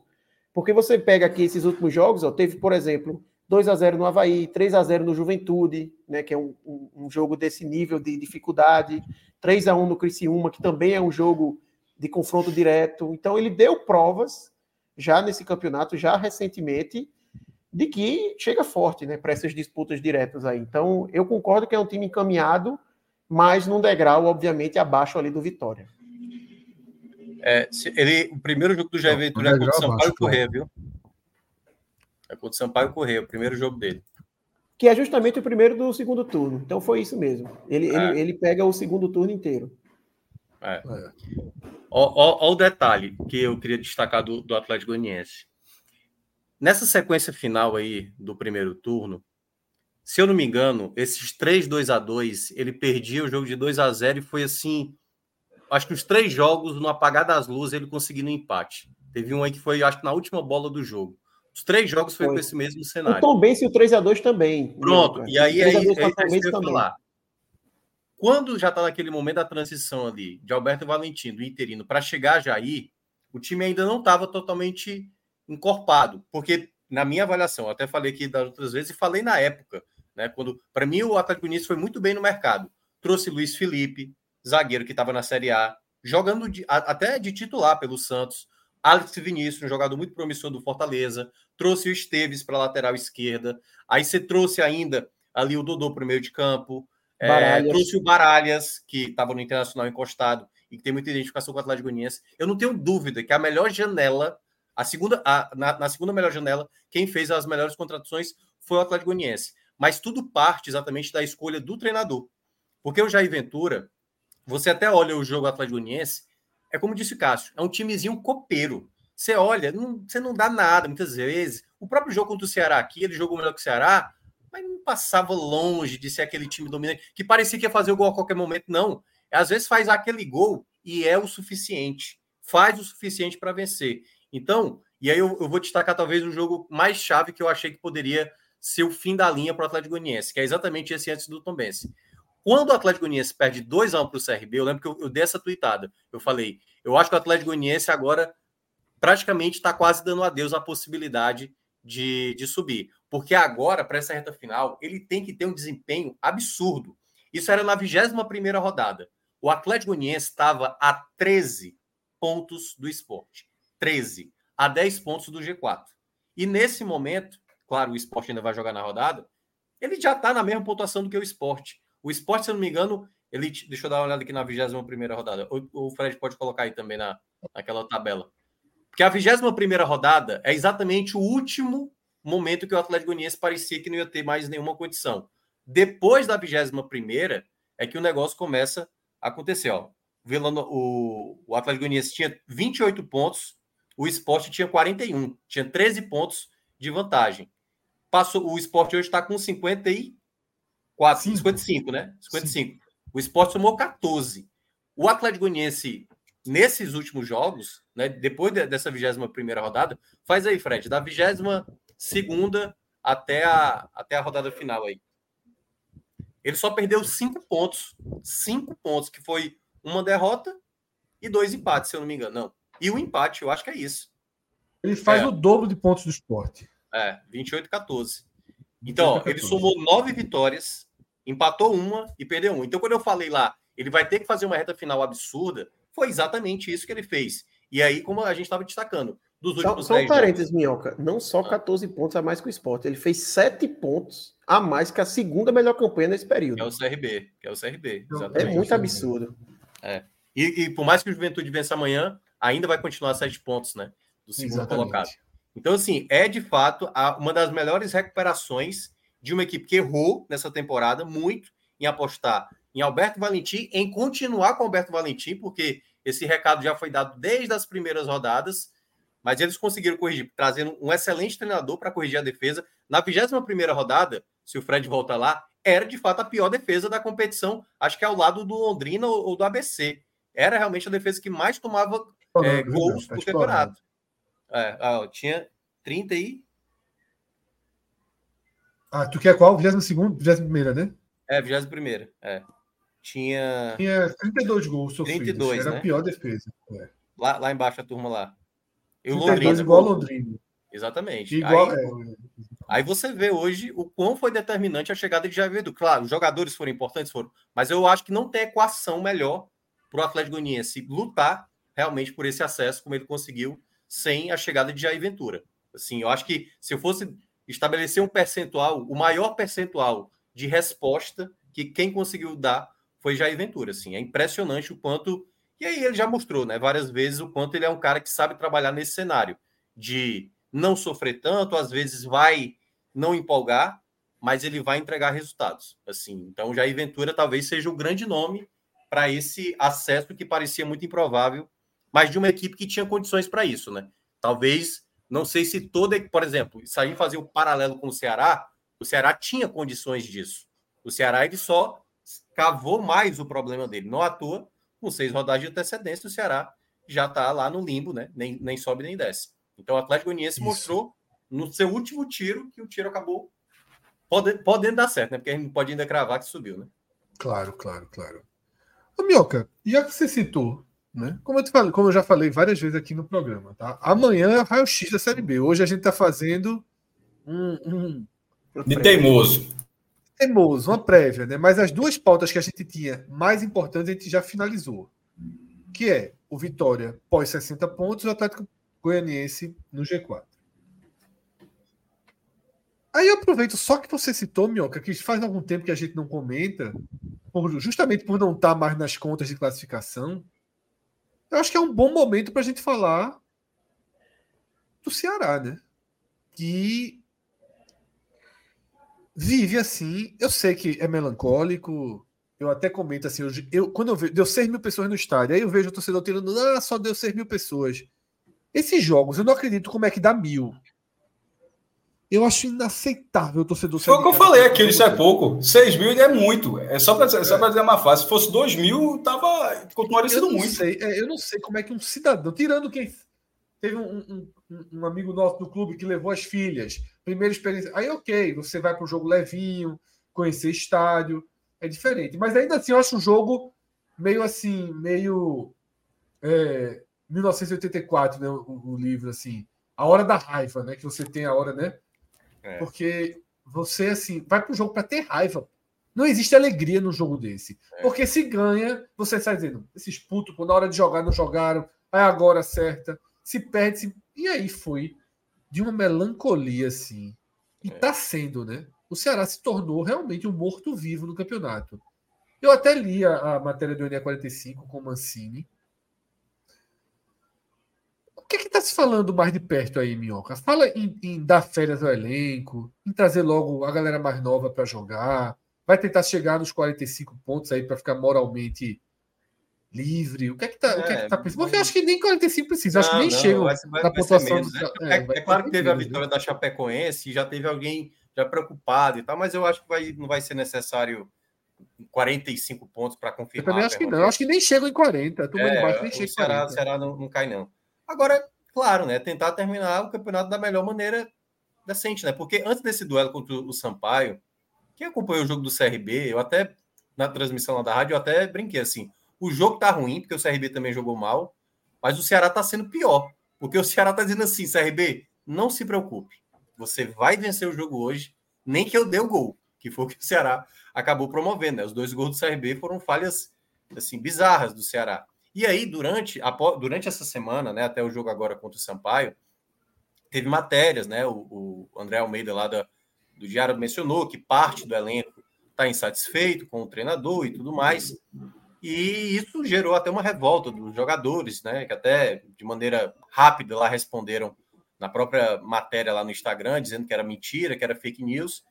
E o próprio Mancini falou na coletiva após ontem o jogo de que se alguém vazou do elenco, ele até ele disse que isso não aconteceu, mas se por acaso alguém vazou, algum jogador vazou essa informação de que ele estava insatisfeito, eles que era também natural, porque é um elenco muito inchado e que acabava de uma certa forma entendendo, né? Tanto é que está tendo muitas improvisações, né? O David Ricardo, que é zagueiro, está jogando lateral esquerdo, o Léo Santos, que é zagueiro, está jogando de volante, o jogo passado, o Kaique, que é volante, jogou de lateral. Então, é, enfim, é um problema generalizado. Só que as coisas estão tão assim, e aí, olhando pelo lado do torcedor, né? Como você estava citando aí, os 6 mil que apareceram ontem. Curiosamente, teve um momento até inusitado ontem na Arena Castelão. Quando os jogadores se cumprimentaram, tiraram as fotos, o que é que geralmente acontece? Os jogadores se unem e vão até a torcida para saudar. Quando os caras ameaçaram fazer o gesto, a torcida começou a vaiar e os caras simplesmente voltaram porque perceberam que o clima não estava de maneira nenhuma assim para qualquer tipo de apoio, mesmo quem estava lá no estádio. Ou seja, até quem, tipo, não, eu quero ir para o jogo, não tô aqui para apoiar, não. Tô aqui é para xingar, se vencer o quê? É, por isso que eu falei, eu lembrei, eu lembrei de 1984, né? Quem leu o Pronto, livro. Era, tem, era, um filme, era, tem um filme meio. Tem um filme meio sombrio aí, meio estranho. É. Não que o livro não é. seja sombrio. Porra, mas tem a, a hora da raiva. Hã? O filme que eu não chutei, não. O filme não é ruim, não, pô. Não, não é ruim, não, mas é porque ele é bem sombrio o filme, né? Claro que o livro também é, mas o filme, o, livro, o filme é um filme até difícil de assistir. Eu acho um filme. É, então, porra, eu gosto de coisa sombria, mas. Repetitivo pra é caramba, aquela, aquela é. mesma. Aquela, veja só.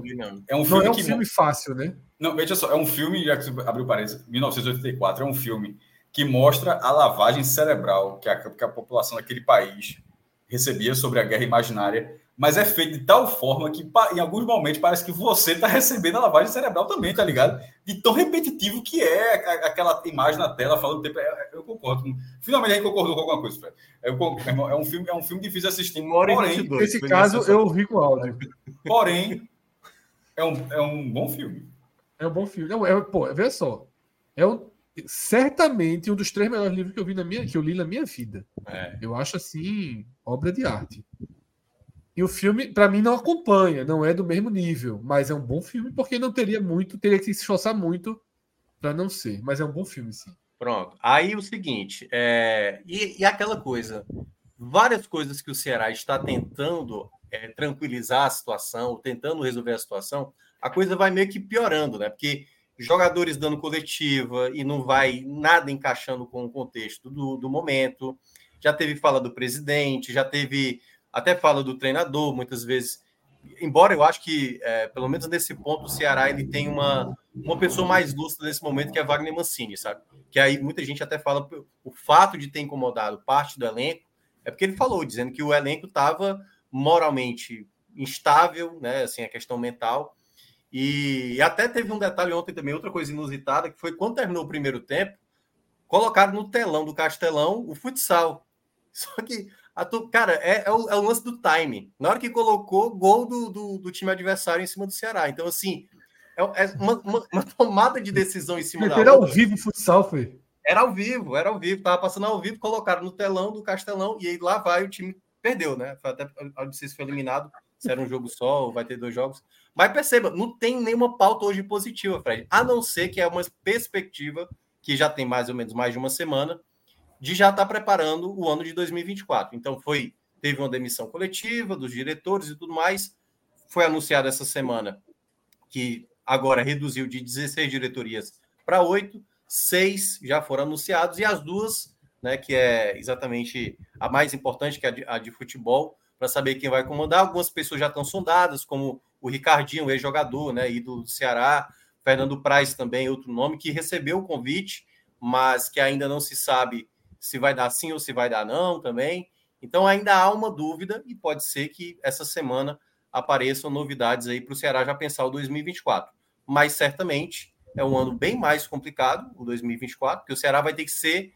Aí vai ter que saber trabalhar realmente com o futebol, porque não vai ter o mesmo poderio financeiro que teve nesse ano de 2023, ou seja, um dinheiro mais curto e aí tiros mais acertados para esse momento. Mas tudo indica o maior, o maior que vai começar a temporada com o Wagner Mancini. A maior vai começar a temporada com o Wagner Mancini. Né? Eu acho uma boa escolha. É. A maior esperança do Ceará em 2023 chama-se chama LDU, né? É, tem, tem, isso também. Obviamente a rivalidade é a rivalidade é, peça, porque dá, dá uma salvadinha se, mínima. Se tudo que der errado de um lado, meu amigo, do outro lado, jogou é. para cima, tá caindo de pé. É impressionante. veja só, em Porto Alegre, na como chama de gangorra, é, lá chama de gangorra Grenal, né? Geralmente na gangorra, meu irmão, você tem que aceitar que não vai descer, não, viu? O cara que tá lá em cima vai ficar lá em cima e você vai ficar lá embaixo. É, quando, a, quando tem a virada de chave, ela vem e a gangorra muda. Mas no caso, do jeito que está indo a gangorra, não tem muito indício, parece, não parece haver muito indício de que a gangorra do Clássico Rei vai mudar tão cedo, tão não, cedo, no não. Curto prazo, no curto prazo, muito difícil, Cássio. Muito, muito difícil. Muito difícil. Até porque é aquela coisa, né? Se fosse o Fortaleza fazendo uma, uma temporada específica bem e o Ceará uma temporada específica mal, não. É uma sequência, né? A perspectiva não é que o Fortaleza vai desandar a partir do próximo ano. Pode até acontecer, porque futebol é imprevisível. Mas não, esse não dá um indício. Né? O Fortaleza vem num trabalho sólido há muito tempo. O Ceará não. O Ceará vem de vários anos com problemas. E hoje vocês viram o vídeo? Vocês viram o vídeo que está circulando de Voivoda numa piscina discutindo com o torcedorzinho do Ceará? É, que vídeo escroto da porra. Eu vou dar uma. Conversa, eu vi o vídeo. Conversa. É, foi, é bom, a, não, conversa, a, conversa tá de, a conversa tá de boa demais ali, porra. O Pirra não abriu, não. Ninguém do Ceará. Abre não. Abre não. E Voivoda é, é muito pacato, cara. Quando ele percebe que está sendo filmado, ele já dá uma. É, já ele assim, ali, porque... Quem é maior? Fortaleza, é o Ceará. Não é Fortaleza, não. não é o Fortaleza, não. Essa situação do Ceará só me lembra o Cruzeiro em 2021, 2022, que o Cruzeiro também ficou. Não, porque o Cruzeiro ficou também nesse limbo, mas o que chama atenção é que naquela época havia uma força assim da imprensa, do Sport TV, de que o Cruzeiro ainda disputava o acesso. Sabe? Eu me lembro muito de ver, sei lá, 33 rodada da Série B de 2021, Cruzeiro 14 é. E o anúncio era: se o Cruzeiro vencer todos os jogos, ele chega a 60 pontos e tem é matematicamente é chance de subir. Assim, um negócio ridículo, sabe? Enfim. É mais ou menos a situação do Ceará, né? Que, tipo, não disputa mais absolutamente nada no campeonato. Né? Tem que pensar em 2024 mesmo. Total. Mas aí é, é por isso que eu perguntei. Tem que pensar em 2024, mas tem que pensar em 28 de outubro também. Os caras não vão abrir, os caras não vão abrir esse jogo nem a pau. É para garantir um mínimo de. De Feliz Natal, de Natal. Né? É, exatamente. Então, assim, veja só, o torcedor do Ceará, se a lógica. Se a lógica. Se a, se a lógica acontecer, você vai ficar muito difícil, pô. No dia 28, tá? Meu amigo. Chato. Vai ficar muito difícil. Porque assim, Natal eu viajava, botava as coisinhas no carro e pegava a estradazinha, vinha para Pernambuco, todo mundo. O que aconteceu é porque no, no, Ceará é mais polarizado, é mais polarizado. Mas se, se o, For, o Fortaleza ganhar da LDU e conquistar a Copa Sul-Americana em 2023, eu acho que seria um pouco do que teve com a... Curiosamente, quando o Atlético Paranaense virou a chave, quando ganhou a Sul-Americana também. Seria um pouco do Atlético Paranaense. Porque é, o Coritiba ainda é o maior campeão estadual, mas durante muito tempo o Coritiba foi o maior campeão paranaense, dono do maior estádio, assim, outra, outras características, e o único campeão brasileiro do Paraná é, tinha o título lá de 85. O Atlético chegou aí para a segunda divisão, e em algum momento o Paraná Clube chegou a ser um time muito mais complicado na primeira divisão do que o Atlético. que não tinha o H na época. Aí o Atlético ganha o Brasil, o Atlético inaugura a Arena da Baixada, né? Hoje a Liga Arena, estava de forma parcial. 99 e ganhou o Brasileiro em 2001. Aí igualou ali. Mas aí foi passando muito tempo, muito tempo. Aí quando chega em 2011, 2012, aí seria um pouco dos cinco anos do Ceará. Em 2011, 2012, o Coritiba jogou duas finais de Copa do Brasil, as duas decididas no Couto Pereira. Perdeu a primeira para o Vasco no jogaço e a segunda Palmeiras no final que estava muito difícil, que já tinha levado 2 a 0 na ida. É um pouco desses cinco anos do Ceará, que era um, era um, era um período que o Ceará poderia ter assim alavancado uma diferença para o para o Fortaleza, é, Fortaleza, uma diferença que já era que já, já existia. Estava ganhando a Copa do Nordeste, é, era naquele momento maior campeão cearense. As pesquisas, a última no momento dava o Ceará com maior torcida, embora seja muito próximo lá, mas dava maior torcida e tal. Aí o Coritiba desperdiçou aquela oportunidade e o Ceará desperdiçou essa. Aí o que é que acontece depois? Vem o Atlético Paranaense, até perdeu a Copa do Brasil em 2013 também, mas aí ganha a Sul-Americana, ganha a Copa do Brasil, ganha a Sul-Americana de novo, vai para a final da Libertadores, o estádio vira estádio de Copa do Mundo. É um, a, a, grosso modo, é um pouco do que Fortaleza tem aqui. Aí o Ceará perdeu o bonde, aí veio o Fortaleza, G4 da Série A, semifinal de Copa do Brasil. É, Libertadores um ano, Libertadores de novo, Sul-Americana, Sul-Americana final, a porra toda. Assim, aproveitou enquanto o outro perdeu o bonde, o outro pegou o bonde completamente. Aí o que é que acontece? Durante muito tempo, o Coritiba foi um clube maior do que o Atlético Paranaense Hoje, não sei, em Curitiba, obviamente, deve ter uma discussão ainda, mas vendo de fora, me parece improvável que alguém diga que o Curitiba é um clube maior do que o Atlético. Acho que, é, acho que é mais, parece ser mais comum, a base comum, a falar que hoje o Atlético é um clube que, muito mais competitivo do que o Coritiba. E isso acaba, acabou acontecendo com o Fortaleza, porque durante muito tempo era o Ceará ali na, na B, na A e o Fortaleza na C, e hoje não, não acontece. E se tivesse a Sul-Americana para cravar, o que é que vai acontecer se tivesse a cravada? para todo sempre. Quando for falar de Sul-Americano, se for campeão, vai dizer, não, os, clubes brasileiros campeões, Chapecoense, Internacional, São Paulo, Fortaleza, você fica sempre sendo lembrado, sempre sendo lembrado. E aí, meu irmão? E aí você entrou, aí a, a sua camisa passa a ter uma estrela considerável e que o outro difícil, e que o outro, não vou dizer dificilmente, mas que o outro vai ter muito trabalho para arrumar uma parecida. É, e aí, só, só para terminar, Fred, é, Claro que tem essa questão da rivalidade, que a gente, obviamente, nunca descarta essa possibilidade, mas hoje o torcedor do Ceará, claro, tem essa questão do dia 28, mas também tem um fato de, tipo assim, de saber quem são as pessoas que vão estar à frente, né, que vai conduzir essa, o projeto de futebol, porque, e aí, além do Fortaleza, porque, óbvio, hoje é, é até sacanagem, é sacanagem, assim, hoje o Ceará está muito distante do Fortaleza, assim, qualquer cenário, olhando o aspecto futebol. Mas eu digo mesmo é para a própria Série B do próximo ano, né? Assim, você vê hoje, por exemplo, o Atlético Goianiense, que é um, um clube emergente, se a gente coloca assim os clubes, foi o caso do Ceará, o Ceará quer ser um clube emergente, sólido, que consiga fazer. Vamos lá, o Fortaleza talvez seja o melhor exemplo desses atuais, né? Dessas equipes que estão aí crescendo nos últimos anos. Mas vamos comparar o Ceará com o Atlético Goianiense, com o América Mineiro. Hoje o Ceará não consegue bater de frente com essas equipes quanto à organização, quanto a departamento de futebol. Você, você acredita que hoje o torcedor do Ceará aceitaria Felipe Azevedo no Ceará? De maneira nenhuma. No América Mineiro, Total. ele joga e joga muito bem, entendeu? Então, hoje no Ceará, ele tem praticamente um ambiente que é tóxico para muitos jogadores que chegam aqui. Não à toa, Yuri Castilho hoje jogando bem no Vitória, Igor Kleber, que saiu recentemente do Ceará, fazendo gol agora no Criciúma. Então, a primeira coisa que o torcedor do Ceará acho que ele quer observar a partir do próximo ano é como vai ser, como vai ser lidar com o futebol. Quando tiver problemas, quando tiver a, a melhor fase, saber o momento certo de contratações, o que é que vai ser, o que é que vai gastar, se vai ser aquele que tem o dinheiro e vai sair gastando o dinheiro todo. Então, tudo isso agora é o que o Totô do Ceará quer ver. E tanto que vai ter também mudança do estatuto. Ontem até eu participei de uma entrevista com dois, é, um que é o relator e outro que também está ajudando na composição do novo estatuto do Ceará que vai ser feito também, que vai ter mudanças, até porque o Ceará há muito tempo tem um estatuto muito, muito atrasado. E aí vamos ver o que é que isso vai causar de impacto nos próximos anos. E uma Série B que promete ser mais difícil no ano que vem, né?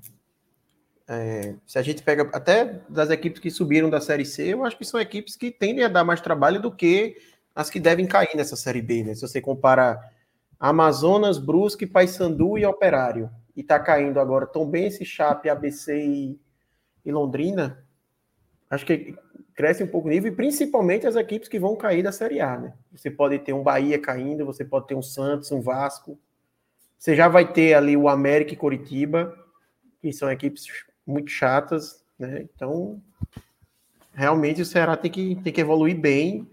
Se, se esse ano o Ceará entrou na competição como o principal favorito, em 2024 ele não vai entrar dessa forma. E não só por ele ter ido mal esse ano e por ser o segundo ano de Série B, mas porque é uma Série B que tende a ser mais complicada mesmo. É, é isso, tá? É, dessa forma a gente fecha essa abordagem da Série B, tá? E para fechar mesmo, Alan, vamos abrir o Bet Nacional, tá? E aí, se caso quiser, sabe que eu não faço aposta em jogo do esporte, né? Mas se caso quiser, vou fazer. Colocar o dinheiro no Leãozinho. que deve estar tá pagando bem. Que deve estar tá pagando bem. A Beto Nacional respeita o esporte, viu? O último jogo tava 1.3 contra o Pontos.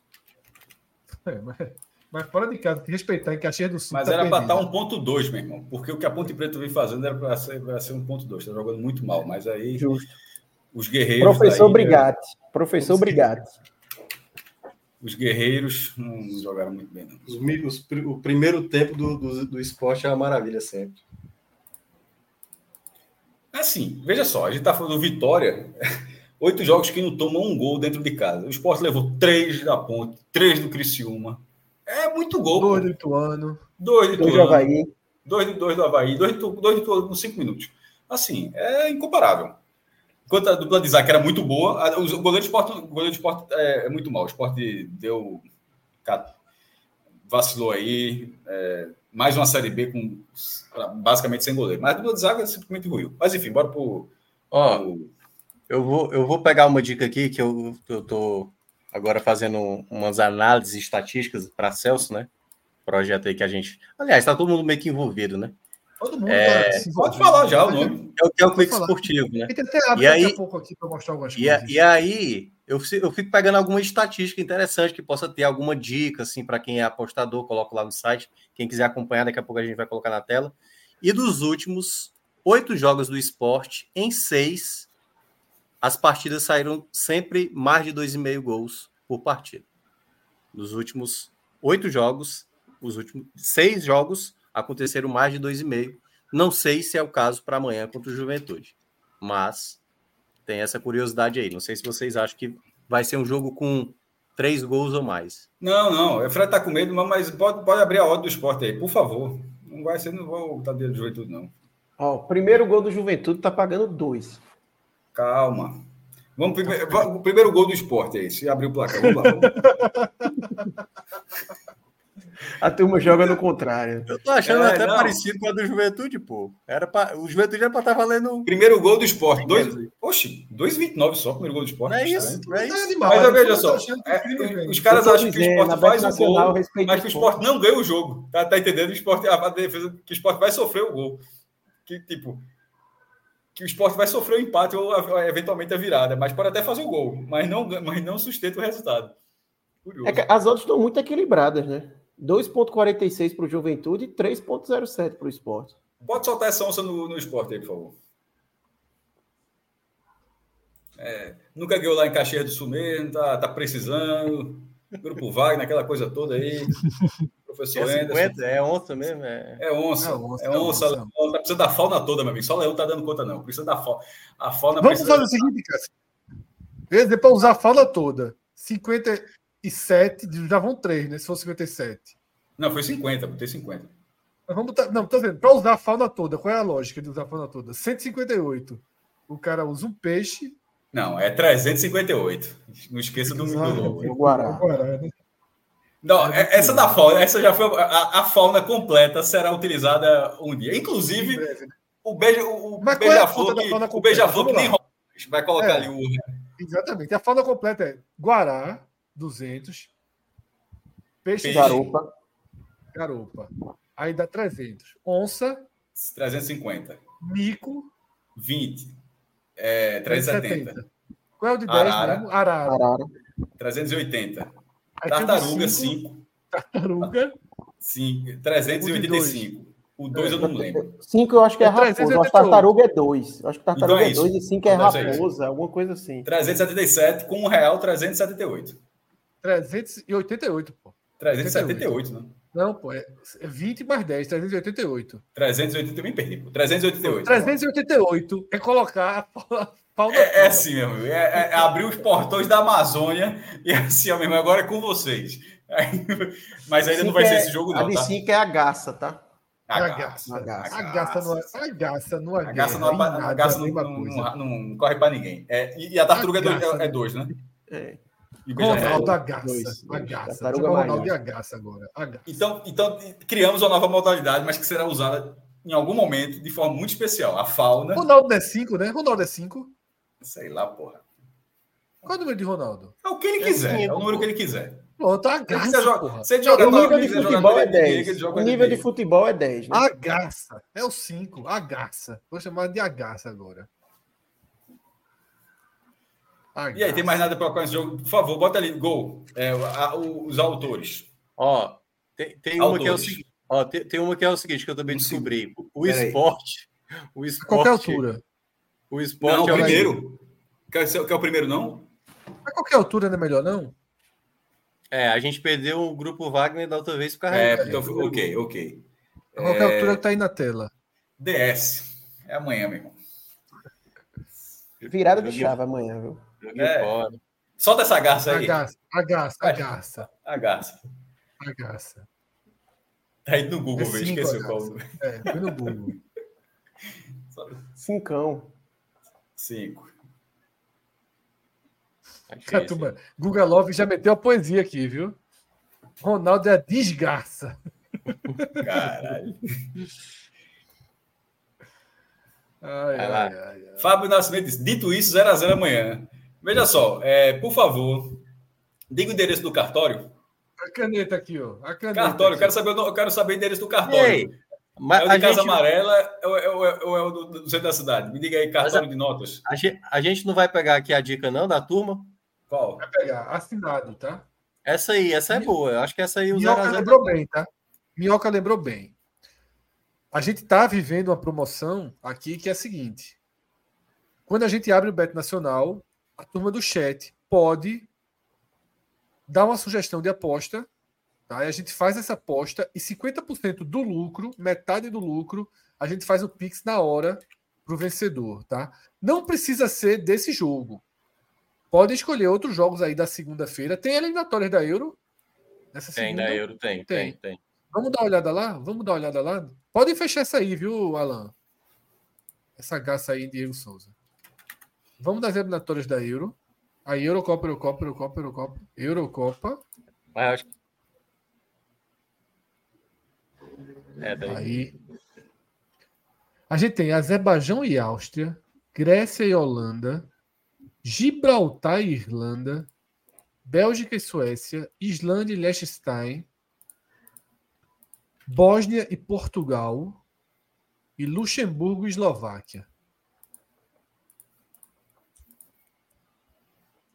É, Portugal. Né? Gol de Cristiano Ronaldo contra a Bósnia, tá pagando quanto? Que o homem gosta de fazer gol assim. Gosto. A turma aqui é Holanda e Nigéria aqui, Emerson Penha. Nigéria é o que? Amistoso, Emerson? Diz aí pra gente procurar.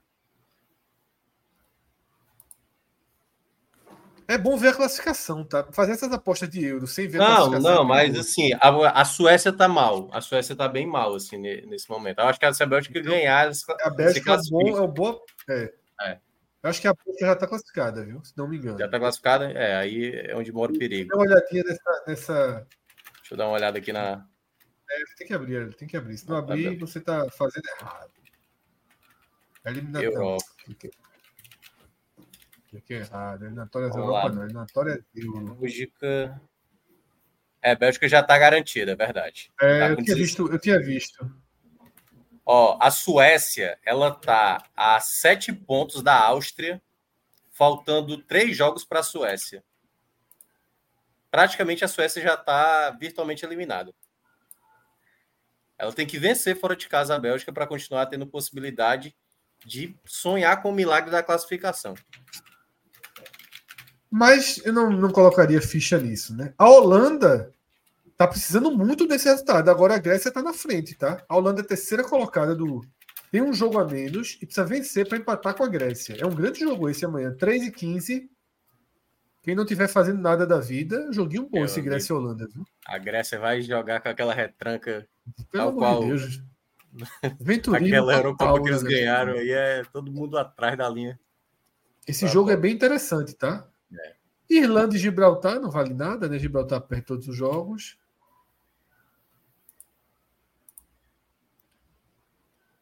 Bélgica já foi, Suécia morta. Essa é mais fácil. Veja só, essa aposta da Bélgica é boa, tá? Mesmo ela classificada.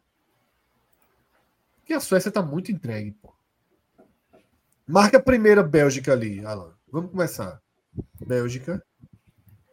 O pessoal do chat pode ir sugerindo, tá? A Áustria eu acho que é uma boa, viu? Porque a Áustria é exatamente que disputa contra a Suécia. Se eles ganharem do Azer Azerbaijão, acabou. A, a, coitada da Suécia não tem nem mais vez. Como é que vai nosso amigo Azerbaijão? Tá, quatro pontos. A primeira vitória foi sobre a Estônia nessa, nessa última data aí. Mas a Estônia é, é a lanterna do grupo.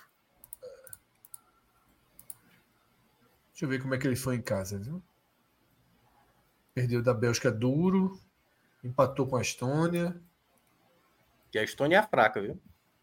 É. Não, te perdeu todos. Ele só tinha empatado com a Estônia e ganhou da Estônia agora. Só fez ponto em cima da Estônia. É. Entendeu? Jogou pouco em casa. A Áustria perdeu agora nessa última rodada para a Bélgica, entendeu?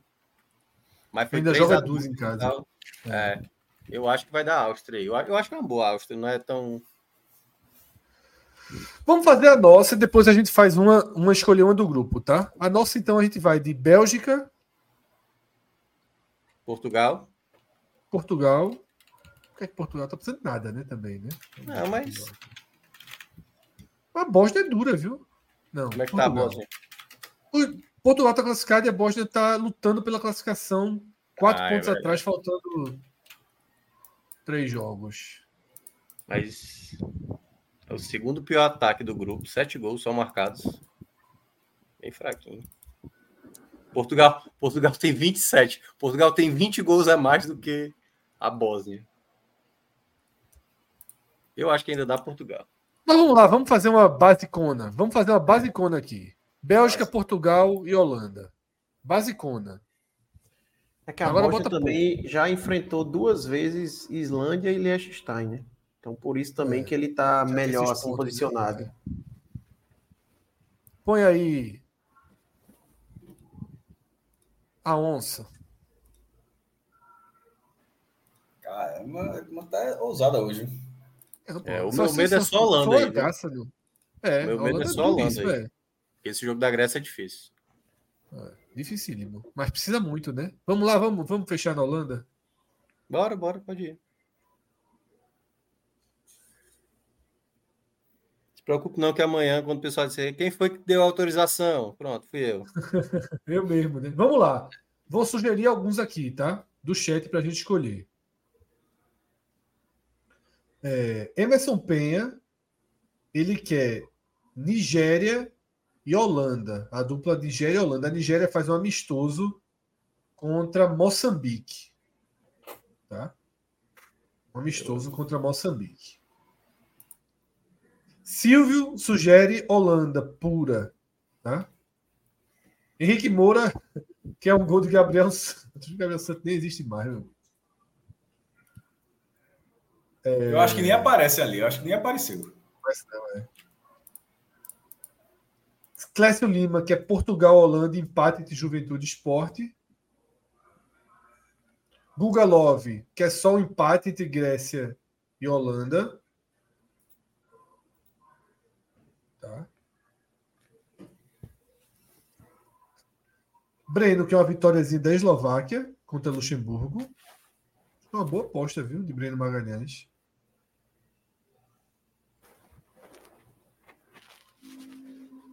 Vamos dar de Emerson, Nigéria e Holanda? Vamos dar de Emerson, Nigéria e Holanda? Tá? Gostei muito de, dessa, dessa de, de Breno, da vitória da Eslováquia, mas a gente já, já. Breno já participou de uma, né? Esse Luxemburgo Acho... aí já causou dano pra gente, viu? A gente, uma vez apostar no Luxemburgo, a gente se deu mal. É ali o. Aí, achou. Pronto. Coloca. Então... 2,74. Vamos botar o mico aí, vintinho. Pronto, vintinho. Vamos ver se Emerson ganha mais. Bota trintinha. A turma tá... O Luxemburgo é terceiro, viu? Luxemburgo, Luxemburgo tá em terceiro no, no grupo J, viu? Pode fazer a aposta aí que tá valendo aí, de Emerson. Emerson, se não tiver conta no Beto Nacional aberta com o nosso código, faça isso para poder receber o Pix. Lembrando que o Pix é na sua conta, mas essa é uma promoção que só é válida para quem tem alguma conta no Beto Nacional aberta com o nosso código podcast 45. Quem não tem, tá? Tá aqui do lado o QR Code, ou então você entra direto no site da Beto Nacional, você vai achar facilmente aí e digita o código podcast 45, tá?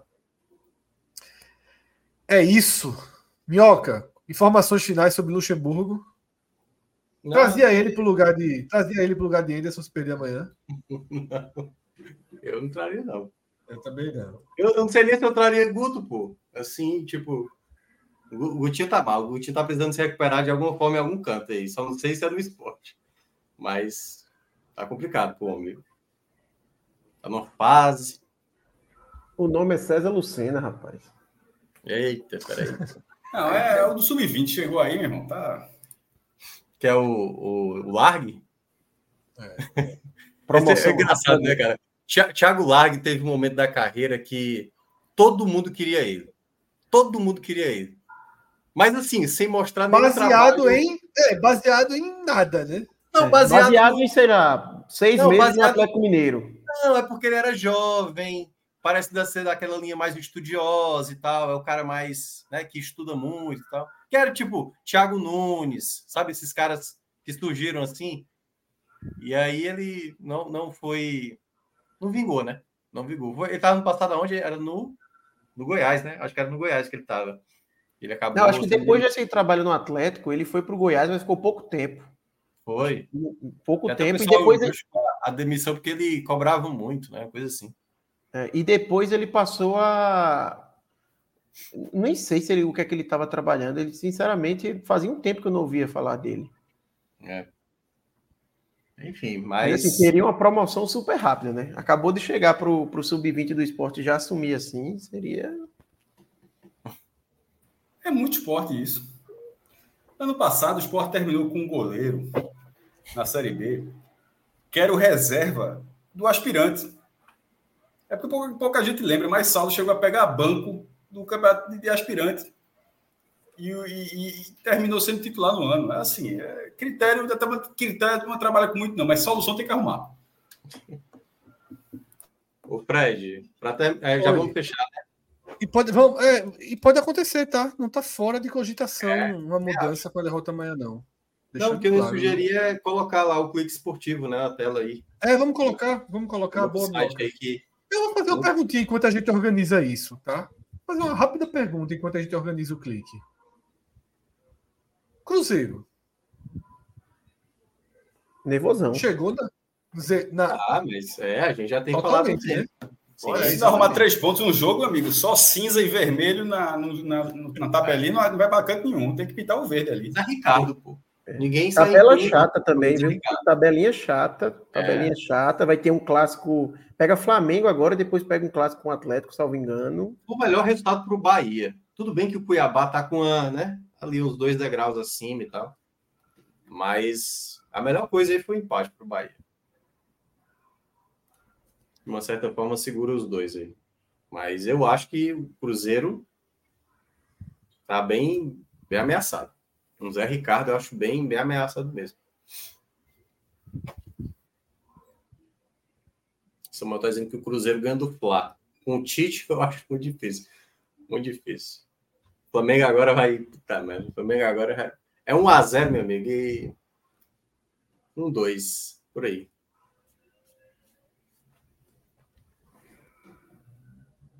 Tá no mundo, Fred. Falando para Alan, Alan, acabei de compartilhar a tela do Clique Esportivo para a gente até mostrar um pouco. Né? Esse é um projeto. É, vocês estão vendo aí, é um site, tá? um portal de cobertura esportiva geral, nacional, né? E, obviamente, notícias internacionais também. Tudo sobre futebol, um portal de notícias amplo. Né? Não tem o recorte que o NE45 tem. E esse é um projeto que ele é um grande parceiro né, do nosso grupo, do grupo 45 Minutos, e que vai também juntando outras frentes, tá? É, algumas coisas que a gente pode dizer hoje, outras que a gente vai dizer daqui a algum tempo, tá? Mas tem um, um grande portal de games chamado Game Arena, que também integra esse grupo, Clique Esportivo, Game Arena, NE45, tá? E aí, em breve vai ter mais conteúdos se juntando. É um trabalho que Celso vem desenvolvendo há alguns meses, né? Montou uma redação, tem uma equipe é, produzindo em alguns estados do país e a gente está começando a colaborar, tá? É, acho que algumas pessoas já viram os vídeos que a gente fez, né? Salve Velar está lembrando aqui os vídeos do Nordestinado. Inclusive, a gente vai começar a colocar alguns recortes daqueles programas do Nordestinado dentro daqui do nosso YouTube do 45 Minutos. Acho que é legal para vocês também compartilharem. E são projetos que vão andar lado a lado, tá? E aí tem é um site que tem entre os seus diferenciais, por exemplo, eu vou abrir aqui esse fato do confronto, tá? Onde assistir, horário, escalações e estatísticas é um, um, uma geral de tudo sobre Juventude Esporte, por exemplo, tá? É. Uma geral do Juventude, provável escalação. É um, te, é um texto, e aí falando o destaque de cada time, Isso. alguma provável novidade. Isso. É, a ficha básica, os desfalques do Juventude. Desfalques, isso, tá? exatamente. Tá? Matheus Vargas e Jair Jean Irmer, desfalques do esporte, os destaques Desfalque do importante, Juventude. viu, Vargas? Essa lei 2. Mas tá bem, viu, Minhoca? Foi, fez o fez gol. O gol fez o gol, né? Bonito gol. É. Mas né, é por isso que eu tô dizendo, por isso que foi bom pro esporte. No... É. vou discordar, vou, vou cornetar aqui. Não vamos, não vamos, não vamos fechar os olhos, vou cornetar, dizer que Wagner Love é o destaque do esporte hoje. Ah, esses 11 gols estão. O último foi recente, né? Mas os outros estão cansados faz tempo. Mas de toda forma, é um jogador que é uma peça aí do esporte, que o esporte precisa que ele, que ele volte a ser um destaque, né? É... E aí tem um pega-visão que é exatamente um resumão. Eu ajudo, não, não é que eu faça sozinho isso aí, são várias pessoas. Mas, curiosamente, esse jogo do esporte Uh, esses dados foi eu que coletei, que é pegando exatamente. O de Love ou só o Pega Visão? Eu te cornetei logo no de Love? Não, o Pega Visão, o Pega Visão, que é exatamente a parte de alguma tendência estatística que está acontecendo, como esse, esse, que eu citei, né? Que eu acho que é, é, ó, é desvantagem ali, que é igualado com Ituano, só à frente do Londrina, no caso eu vou ler todos, tá? Vamos lá, pega a visão, bola da rede. Seis dos últimos oito jogos do esporte terminaram com três gols ou mais. Isso é para é a turma isso. das apostas aí é. já, já ter essa informação. Né? Ataque caseiro. Juventude marcou gols em todos os seis jogos contra o esporte, atuando no Alfredo Jacone. Desvantagem, essa aí que Minhoca estava citando. Igualado com o é. Ituano e só à frente do Londrina, o, Le, o Leão visitante que menos vezes foi para o intervalo vencendo a partida. Os dois marcam. É, em 10 dos 15 confrontos diretos entre as equipes, os dois times balançaram as redes. Escanteios, nosso amigo Salva Velar. O time pernambucano registra em média 11,3 escanteios em seus jogos da Série B, a maior marca da competição. Estou quase voltando lá no Beto Nacional e fazendo a aposta nos escanteios do esporte. 11,3, meu amigo, é muito escanteio. Calma. É muito escanteio. E aí tem Aqui, os ó, últimos confrontos e os últimos jogos diretos. de cada equipe, né? É. É tu que tá fazendo isso, Mioca? Não, isso aí já é automático, é API, se eu não me engano, né? Que é, já vai. Ele já puxa de um, de um, de um banco de dados que já vai, já faz a tabela e tal. Então, quem quer saber detalhes de cada partida, para quem gosta de apostar, esse pega visão é bem interessante, assim, de você olhar. Claro que não é garantia, né? Porque tem 11,3, amanhã o esporte tem três escanteios. Enfim, claro. Né? Que aí pode acontecer. Porque Mas é bem, é bem legal o site, bem legal, tem várias notícias e é de tudo mesmo, é de seleção até campeonato estadual, que obviamente não está rolando, né? Mas próximo ano a gente vai dar uma vazão muito grande a todos os campeonatos estaduais do Brasil. E cada vez mais integrado ao NE45, né? Como eu estava falando. Vou tentar localizar aqui. Essa integração, é. para como essa integração são as mesmas pessoas, pessoas que fazem, não é só isso, não, está na home. Eu acho que se for descendo aí, é, isso, é o NE45. Então. É, é só descendo a tela. É, é. Já está aqui, ó. O NE45 já aparece, o jogo hoje também faz uma parte, pode explicar mais na frente, mas também faz parte do processo, de, de, desse, desse processo. Mas o NE45 já está integrado, já tem esse sistema para entrar diretamente, o Game Arena. Então, uhum. assim, não é uma parceria que são as mesmas pessoas fazendo, não é isso, não. Uhum. É, é da seguinte forma, o NE45 vai continuar sendo um site 100% dedicado ao futebol do Nordeste ou qualquer coisa relacionada ao Nordeste. Como o Adrielson do Botafogo, pô, mas Adrielson, uma cria do. A, a pauta é: Adrielson está na seleção, da seleção brasileira, por ser cria do esporte. Não é simplesmente. É, é, Fernando Diniz chamou um outro jogador para suprir uma vaga, as vagas de Não, tem uma lógica de ser um cara da cria. Então, o NE45 vai continuar fazendo esse papel, enquanto o clique esportivo ele pega, ele completa é, é, é a ampliação disso tudo ele fazer, eventualmente, por exemplo, se o Fortaleza ganhar a final da Sul-Americana, ganhando ou perdendo, vai, vai ser uma matéria do clique nacional, porque é uma matéria nacional.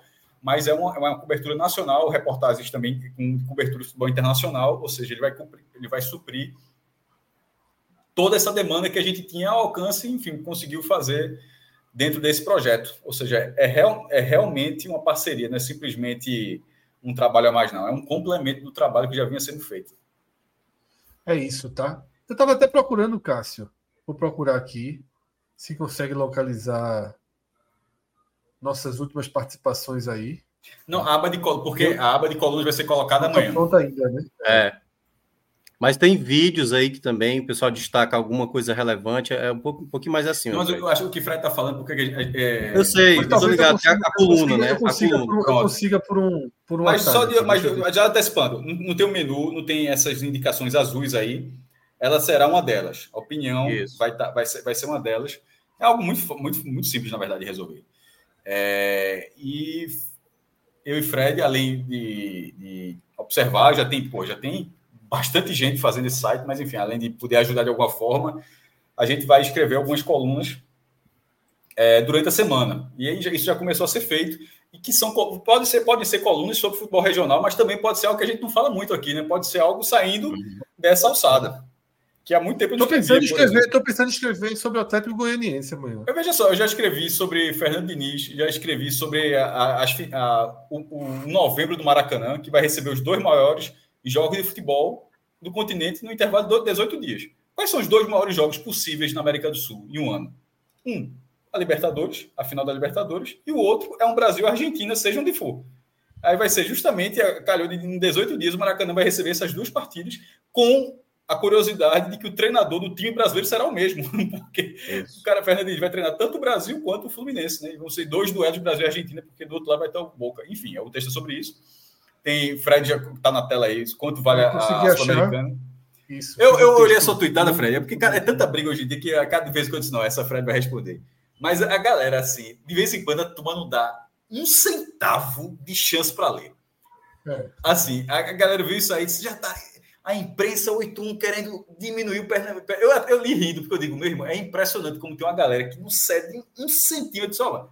Eu vou ler, pelo menos, o primeiro parágrafo. Vai que é outra coisa. E é óbvio que é outra coisa.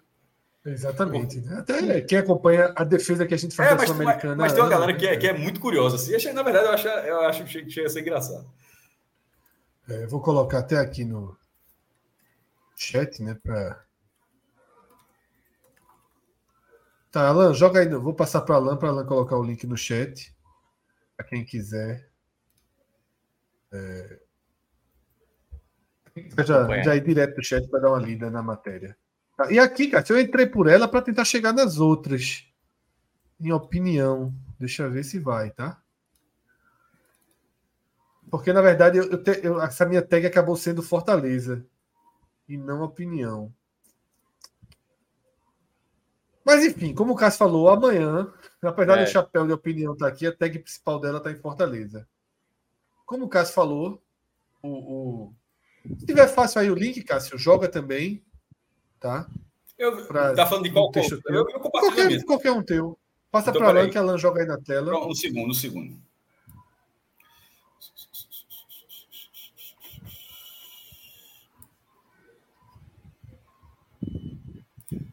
Pra, vou colocar um, para você ver como é que coisas completa, são coisas completamente distintas. Eu mandei um aqui, deixa eu ver se eu acho outro.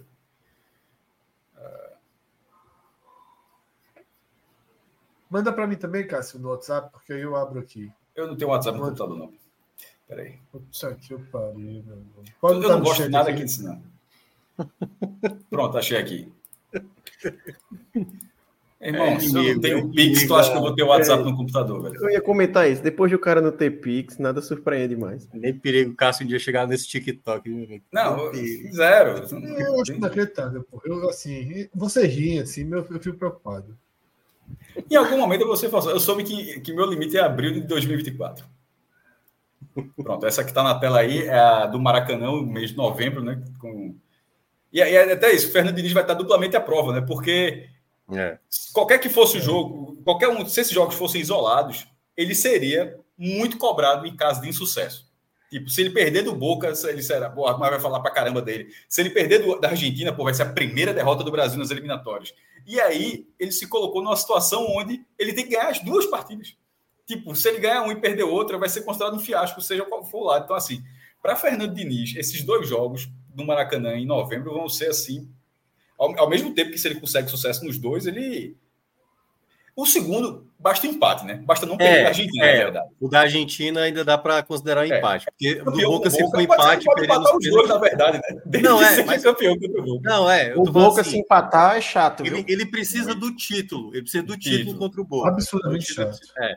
Entendeu? Não, mas quer dizer que ele pode, em tese, ele pode empatar os dois, mas contra o Boca precisa ganhar nos pênaltis e contra a Argentina no empate, acho que ninguém é, vai é. se ofender muito, não. É isso. E a, outra, tá? e, a outra, e a outra que eu coloquei foi a da seleção sub-17, porque saiu a convocação. E ela saiu com a. Eu também está no link também. E ela tem uma característica. Tá lá, vou falar só o resumo do que é, obviamente você pode ler o texto lá, até porque esses textos são bem maiores, tem seis, oito parágrafos, são assim, são tipo. É, não é o blog, não é uma coisa mais curtinha e tal. Você tenta escrever um, um pouco maior, a periodicidade não é tão regular quanto a do blog, você fazer post todos os dias, mas assim, você tenta fazer post, textos maiores. E a curiosidade dessa convocação da Copa do Mundo Sub-17 é que todos os jogadores atuam no Brasil. É, na, na seleção sub-20, a última vez que isso aconteceu foi em 2009, e na seleção adulta, a última vez foi em 1978. Ou seja, vai, vai, vai, vai tendo essa quebra de. Aí, por exemplo, em 82 já, já tiveram lá Falcão, que estava na Roma, e Dirceu, que estava no Atlético Madrid, é, e depois no Mundial teve isso. E no próprio Sub-17 já tinha tido uma vez uma quebra. Acho que a, tem dizer texto, acho que há oito anos teve uma, tinha tido uma edição que tinha tido um estrangeiro, um jogador que estava na Atalanta, mas que a sub-17 ainda é a última fronteira. E por que a última fronteira? Até por causa da legislação do Brasil.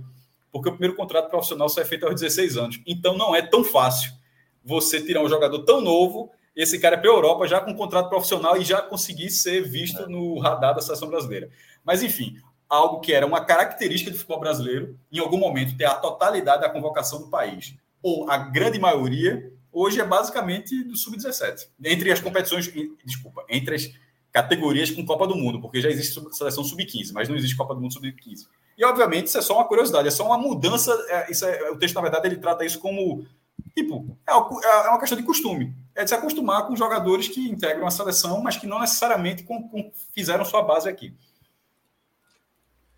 É isso, tá? E amanhã, no programa de amanhã, a gente vai falar de outro parceiro nosso, quem já é atento já percebeu aqui embaixo o link, uma mudancinha aí no nosso, na nossa tela, que é o senhor torcedor, mas a gente está aguardando para fazer esse lançamento oficial no programa da segunda-feira, tá? Então fiquem atentos aí, que é também mais uma novidade muito legal, tá? Baixei o meu agora, durante o programa, para começar a conhecer, né? Para amanhã trazer para vocês toda, toda a informação relacionada ao senhor torcedor, que ele vai trazer.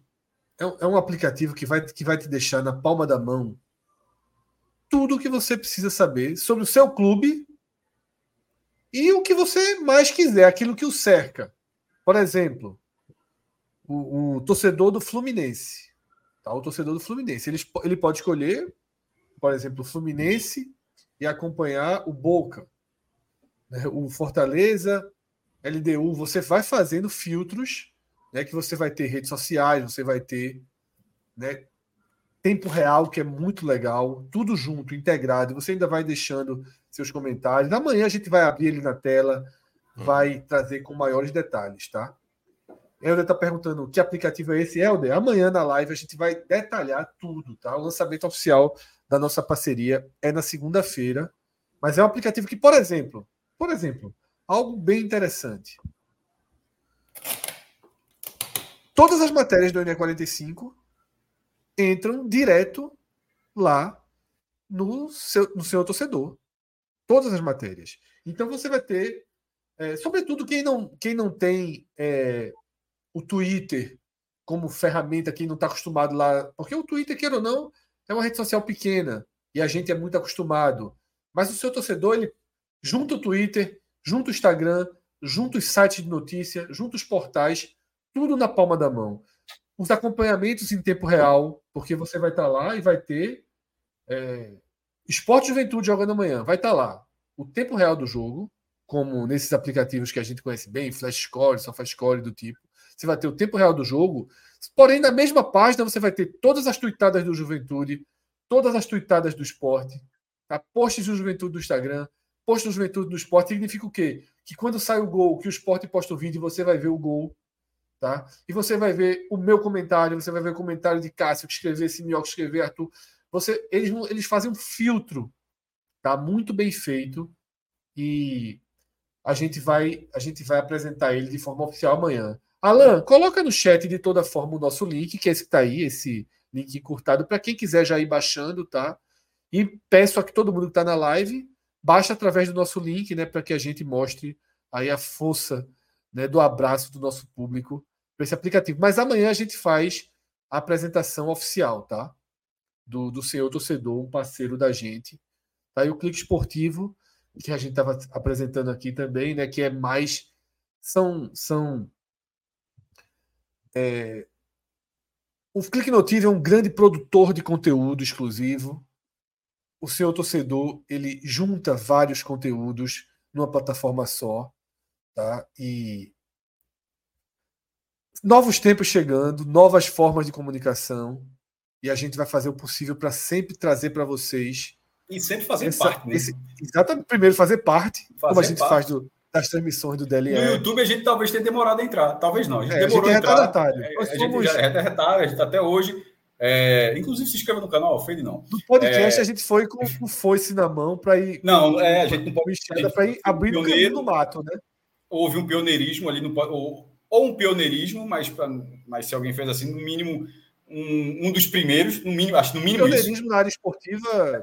É, então, mas eu não, tô falando um dos primeiros. Não, o pioneirismo é só o primeiro, né? É isso? É, então, mas eu falo de esporte. Um dos né, primeiros, do bloco, é. do bloco, do primeiro bloco. Não, é porque eu não sei se alguém fez antes. Então, assim, para não. não pra, sem, travar, sem travar, sem travar, sem travar, sem travar, Veja só, esse foi o primeiro, um dos primeiros, mas foi um dos primeiros de esporte, certo? No mínimo isso. Ou o primeiro, um dos primeiros. E lá a gente ficou muito tempo. Aí, quando foi para o vídeo, eu acho que talvez a gente tenha demorado a entrar.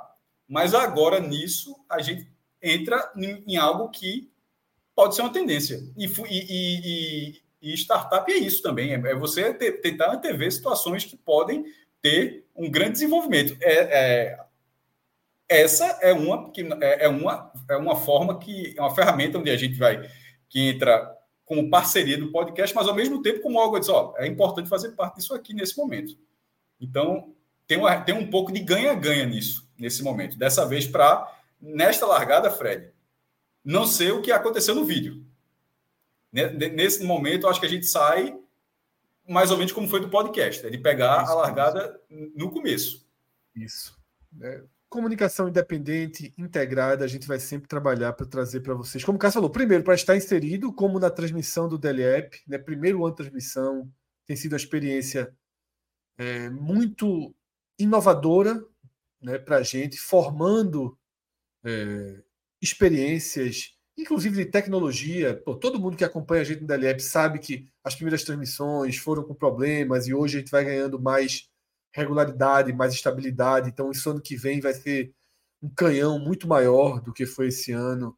E aí a gente vai se juntando pô, com esses grupos de comunicação, com Clique Esportivo, com Game Arena, tá? E o pessoal do seu torcedor chegando também numa visão muito muito atual do que o consumidor de, de, futebol, do que o consumidor de esporte quer.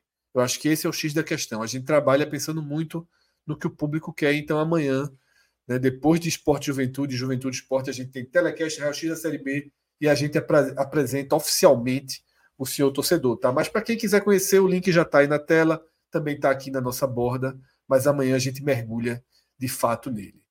Para o domingo, acho que poderemos terminar por aqui, né, no meio da data FIFA.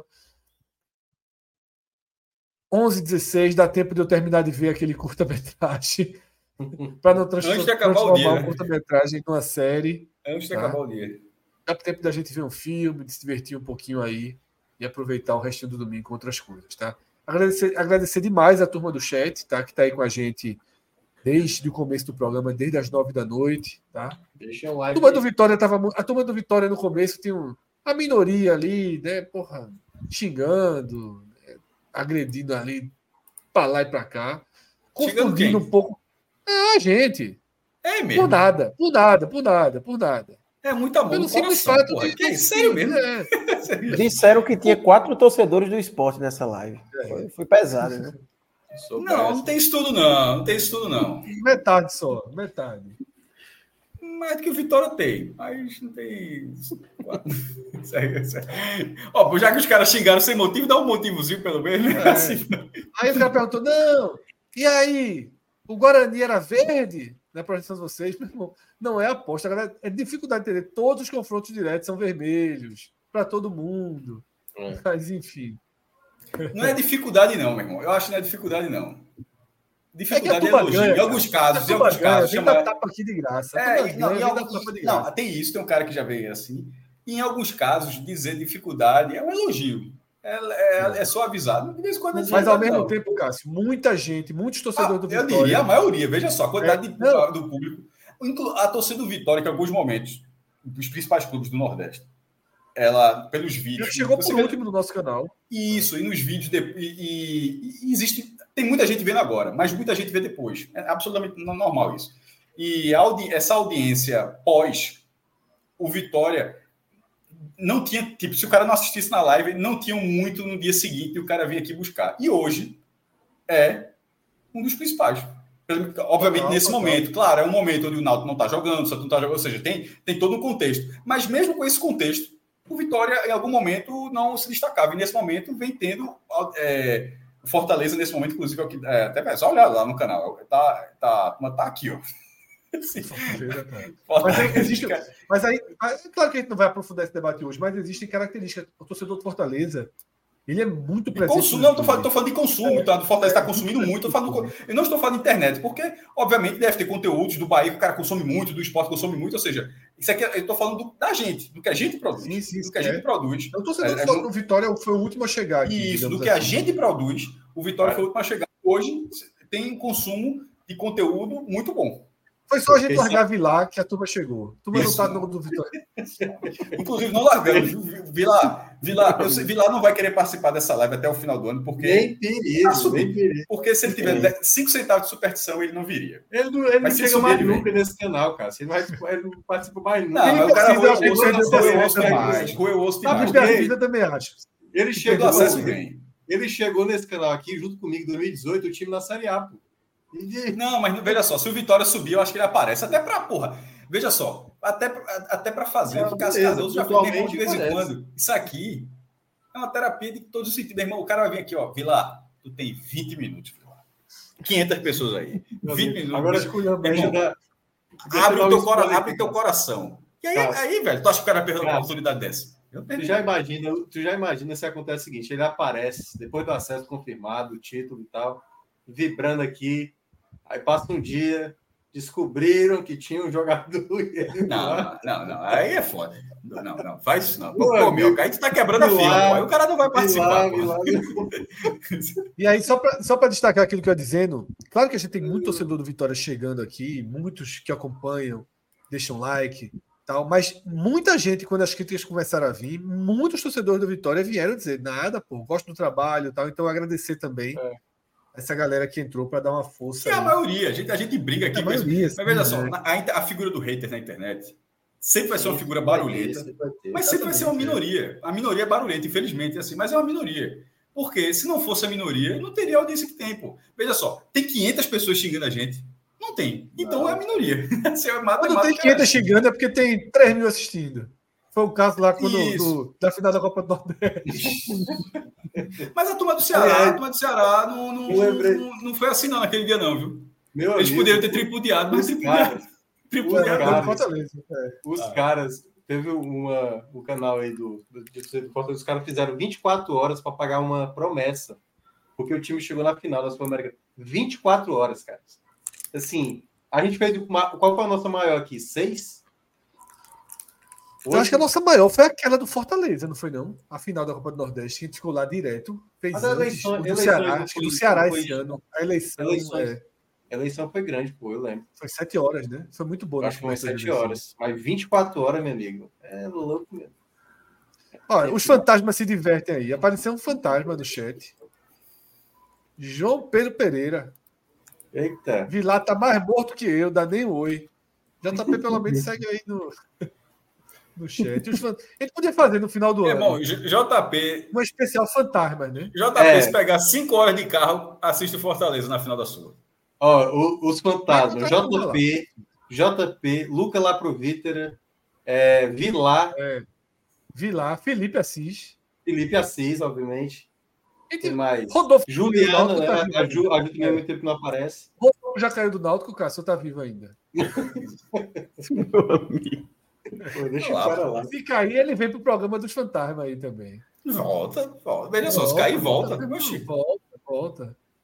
Aliás, parabéns para Felipe, viu? A sacada lá foi maravilhosa. Aquela história é verdadeira, tá? Aquele ligado, né? Ele já é tinha contado, ele já tinha contado num programa aqui, eu me lembro. Não, não, não mas contar, contar cara pode, história de pescador é contar. Mas, assim, mas não é história de pescador. João, João é sempre verdade. João tweetando quando caiu pela segunda vez que ele deixou cair de proposta. Ele fala. Ele só não falou.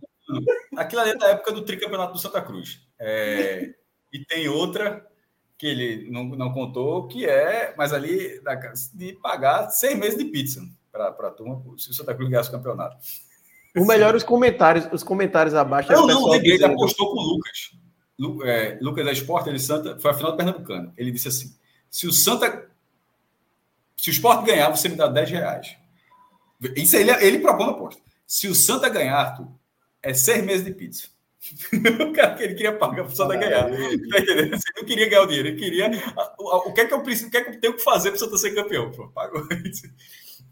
O melhor, os melhores comentários do pessoal. Sabia que, sabia que aquele, o que ele faltou dizer foi que aquele, aquela superstição do sanduíche ela acaba no dia de Edmilson. É, mas ele ia dizer isso não. Ela é o fim da comentários, Os comentários eram o pessoal dizendo que por que, que ele parou de comer sanduíche sujo.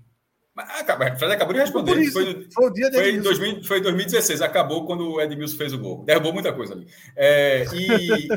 Não, derrubou a zica de Felipe. Mas agora eu achei engraçado, é porque a versão que, a, que o GE colocou no Twitter, ela é maior. A da, tele, da TV teve editada, né? Que ele conta o finzinho, que o cara que ele fala, sabe de nada, inocente. Aqui ele não tá no VT da TV, não, na reportagem, não, é. por tempo. Então, ou seja, a versão do Twitter é maior.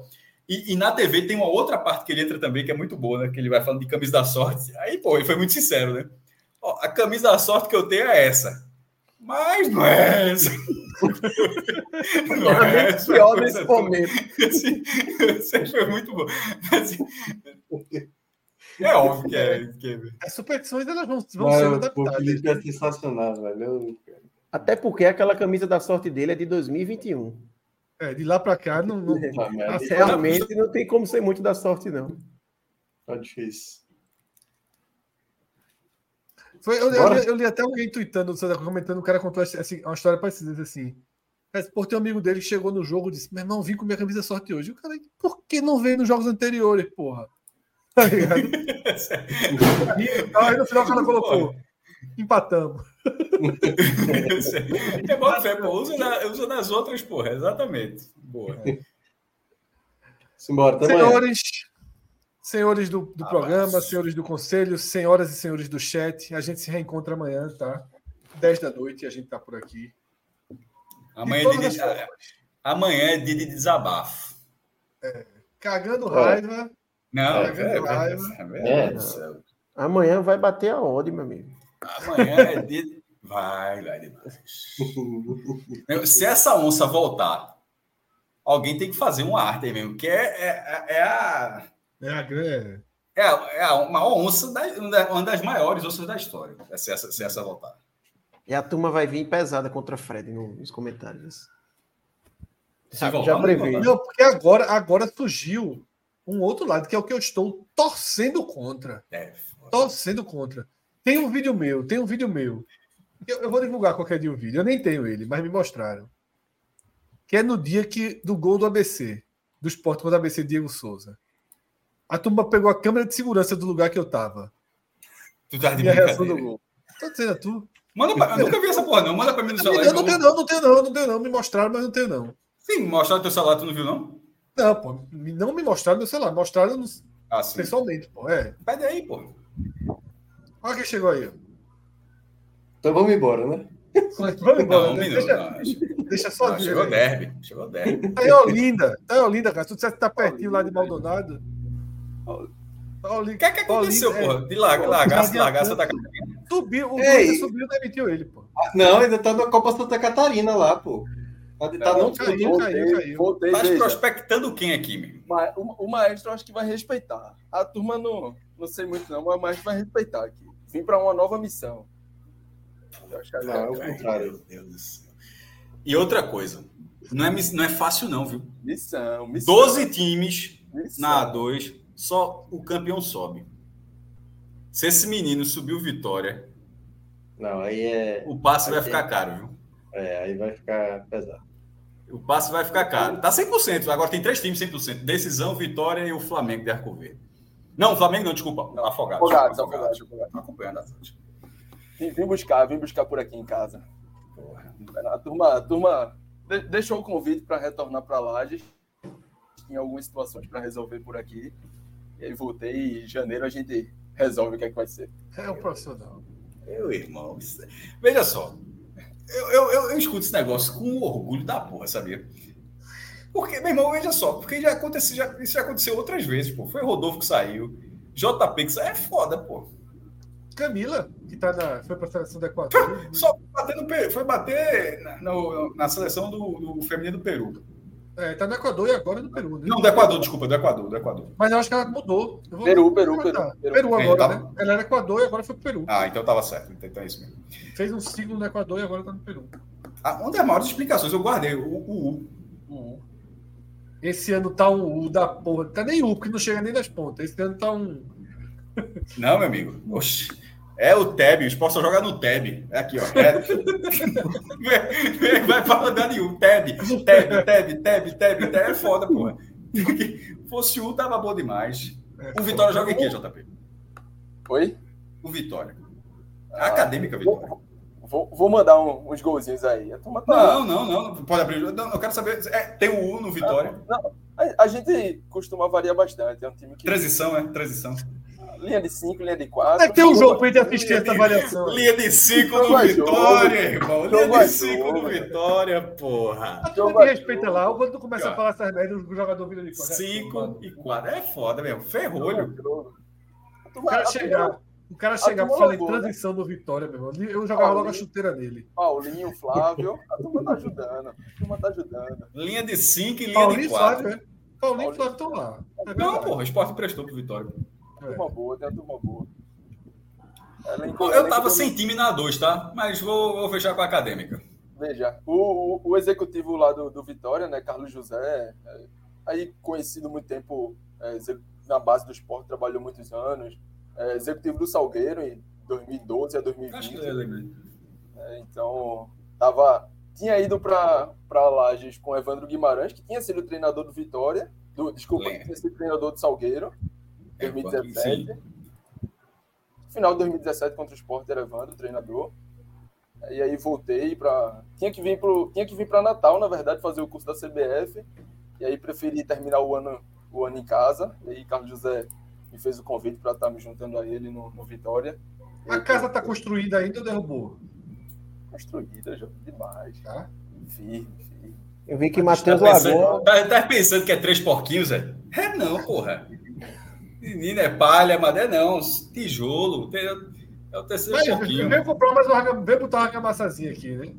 Pode ir. Tem, tem que fazer aquela velha média sempre. Eu tô doido que Felipe apareça aqui no programa. Tem que falar sobre esse extreme recovery que ele fez. Calma, pô.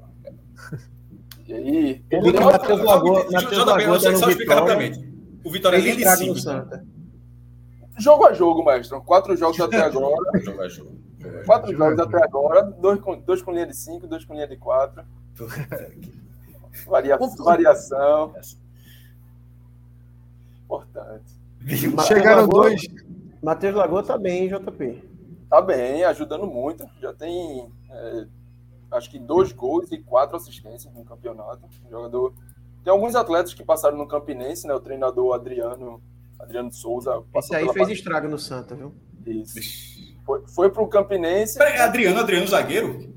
Não, não. Adriano, Adriano Souza ele foi preparador físico do ah, Náutico tá. muitos anos. Depois Vê como o Cássio interpretou, fez estrago no Santa. Interpretou que Adriano fez estrago no Santa estando no Santa. Que não foi o não. que Arthur falou, né? Não, eu tô falando de Matheus Lagoa. O, o, jogo ah, que o Santa perdeu no Campinense, só, lá em Campina Grande, Adriano, que eu falei, acabou com o jogo. fez estrago no Santa. E Adriano Souza era o auxiliar do Campinense nesse jogo contra o Santa Cruz. Matheus Lagoa acabou com o jogo, nesse, nesse jogo aí. Gleidson goleiro, Gleidson goleiro mesmo. Tem uma turma que passou aí no Campinense, fez estrago ali no Santa. E, e quem, tá quem é o goleiro? Quem é o goleiro? Gleibson. Ah. Memo, Memo volante, né? Extremamente experiente aí, conhecido também. Tá quantos anos mesmo? 35. Aprendeu? Aprendeu o que, jovem? Vai jogar futebol, porra. Quem, quem joga no 35? Quem, quem? Memo, Memo, Memo, Memo. Na dois, toma conta, pô. Tá de brincadeira. Tá Ele subiu com o Maguari, pô, se eu não me engano. Toma, na 2 toma conta. demais. Não, voando é foda, mas logo... Né? Não, veja, mesmo, mesmo é, é, é, muito, é atleta, mesmo é um cara que é atleta de verdade, se cuida bastante dia a dia, é um cara que com, com seus 35 anos, mas sempre está procurando análise e tudo. Então, um cara que, que serve muito como exemplo até para os atletas mais jovens que a gente tem no elenco. Cássio é saiu. Tem dois superchats aí. Tiraram, tiraram o JP, foi? Tiraram o JP, não, caiu. Não, caiu. Aí derrubou o cara. Vai voltar, vai voltar. É porque ficou um buraquinho ali na tela. Tá invadiram o quarto aqui, invadiram o quarto aqui. É. Vamos lá, Mas tem é, dois superchats chegando aí no apagar das luzes. Vamos lá. André Rocha, se o maestro em um programa não falar, veja só, no programa seguinte eu faço três superchats. pô, eu vou, eu vou prestar atenção. Vou prestar. Mas, pô, pior é se esse cara fala, se Cássio não falar VTNC, aí foda. Mas veja só, não ofende ninguém, pô. Veja só, não ofende, não. Ou ofende? Tem outro superchat. Um abraço, André. Guilherme Maurício da Silva fala do Fortaleza com orgulho, mas esquecem da safadeza de 2011 com o CRB para prejudicar o Campinense aconteceu, né? Os indícios são os vídeos eu, e tudo, são fortíssimos vou, daquela história. Vou tocar nesse assunto, não. Já aconteceu. Mas, domingo, domingo, 15 de outubro de 2023, às 11h35 da noite. O cara lembrar disso é foda. É, é foda. É assim, cara... assim, o cara olhou assim e fez assim: aqueles quatro caras estão estão dizendo que vão ver filme. Eu vou arrumar uma confusãozinha para eles aí. Ou então o cara viu assim, o cara viu a nota. Disse assim que eles. Cara, eu já dei uns 10 minutos. Vou jogar fora, vou jogar fora. Eu, eu, eu dois minutos para dar, eu vou jogar fora essa porra. Eu, eu já dei uns 10 do sejo e há 10 minutos atrás eu pensei, valeu. E até agora. Meu, uma das nossas maiores virtudes Nós somos um dos, um dos melhores grupos de comunicação no segmento não terminar o programa. É. Nós somos bons pra caralho. Inimigos do fim, inimigos do fim. É, mas assim, acontece de tudo depois da despedida. De tudo. JP tá no meio da festa, vocês perceberam. Né? É. JP é. aqui entra, gente, sai. Entrando gente. Eu, eu, trocou de camisa. É. Ó, era azul. Eu já tô olhando, eu já tô olhando. Era do Vitória, era do Vitória. Já tá com a Santa Fé agora. Já tá com a camisa do Santa Fé. Tá aqui, tá aqui. a gente podia deixar agora uma hora de live JP explicando o 5-4-1 aí do Vitória. Não, não, não, não, não. Linha de 5, linha de cinco, dois jogos e linha de 4, dois jogos, pô. Ah, entendi. Depende do adversário, tem que jogo. Mais um, mais um, mais um. Qual é o próximo jogo? Qual é o próximo jogo? Jogo é jogo. Quarta-feira contra o Torres. No Velho 334. 334. No L-Foot, eu colocaria 334. Arruda, João. Arruda, tudo é no Arruda, né? Vanda arruma pro lado, né? Não, o Vitória, o Vitória muda. Arruda, tá mandando Arruda, estamos jogando no Arruda. Arruda. Estádio único. Tem, tem, estamos tentando não, o Santa Fé joga no campo do Murado, que eu não conhecia, fica em Garaçu, capacidade para mil pessoas. Não, mas Santa Fé é a 3, né? Santa Fé está na, na terceira. É muita ave. É verdade, é a 3. Peraí. Santa... Torres, desculpa. Torres. Ah. Quem Torres, vai Torres? Não, Torres, Torres está jogando na, no Arruda. Também. Não, tem dois novos. O Águia de Kumaru está na 3. O Santa Fé, o JP falou, está na 3. O Torres é A2. A2. E Torres é Arruda também. Que hora vai ser essa porra, quarta-feira? eu acho que é cabo. Três horas, três horas. O tá, Arruda ou Arena? visita? O Arruda ou Arena? Vai a diferença aí. Meu é, amigo. amanhã, amanhã define, amanhã define. Ô, Arthur! O Torres é uma seleção de ex-Santa Cruz aí. É, é porra. Foi, foi, foi uma matéria muito boa. Tem, tem muitas. É, uma seleção de tricolores. É, tô, nessa, tô nessa água suja aqui, mas tem somente dois joguinhos do Torre para ser agora de madrugada. Tu vai assistir dois jogos do Torre agora de madrugada? Mentira do cara. Tu fala isso pros teus caras lá. Tu vai assistir dois jogos do Torre agora, do Torre. E não é não, é? Tem Netflix aí não, é porra. Chegar. Antes tipo, 11h37. 11, na, hora que, na hora que terminar essa. São 11h37 agora. Na hora que terminar essa live, tu vai assistir dois jogos do Torres. Do Torres. Vai adiantar, né? Duas da tarde, duas da tarde tem treino tem que, tem que dar um relatório na mão do treinador. Relatório, né? relatório. Mas aí tudo bem. Ataque do Torres é caça-rato, branquinho e pingo. Não, tu tá de brincadeira. Por quarta-feira eu vou pra esse jogo. Peraí. Esse, esse ataque ganhou o Pernambucano em 2012, porra. Esse, esse, cara, branquinho, cara, não é não? É, não, só Pingo que não, Pingo é 2014. Pinga. É, mas Caça-Rato tava já 2012 e Branquinho certamente tá, que fez até um gol. Sim. Não, deu. Não, fez o gol, fez, faz o primeiro, ele faz Foi. o primeiro. Isso. Caramba. Senhores, ia fazer minhoca, Senhores.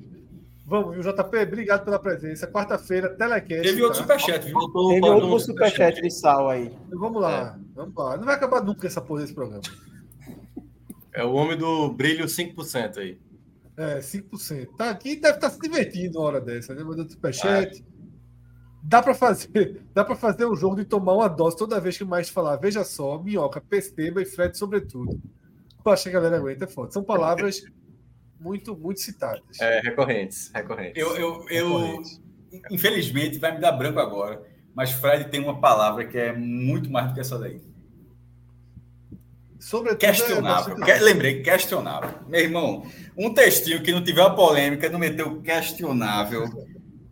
É, no texto tem outra, mas sobretudo eu, eu gosto, eu gosto sobretudo. O exatamente Celso também é forte.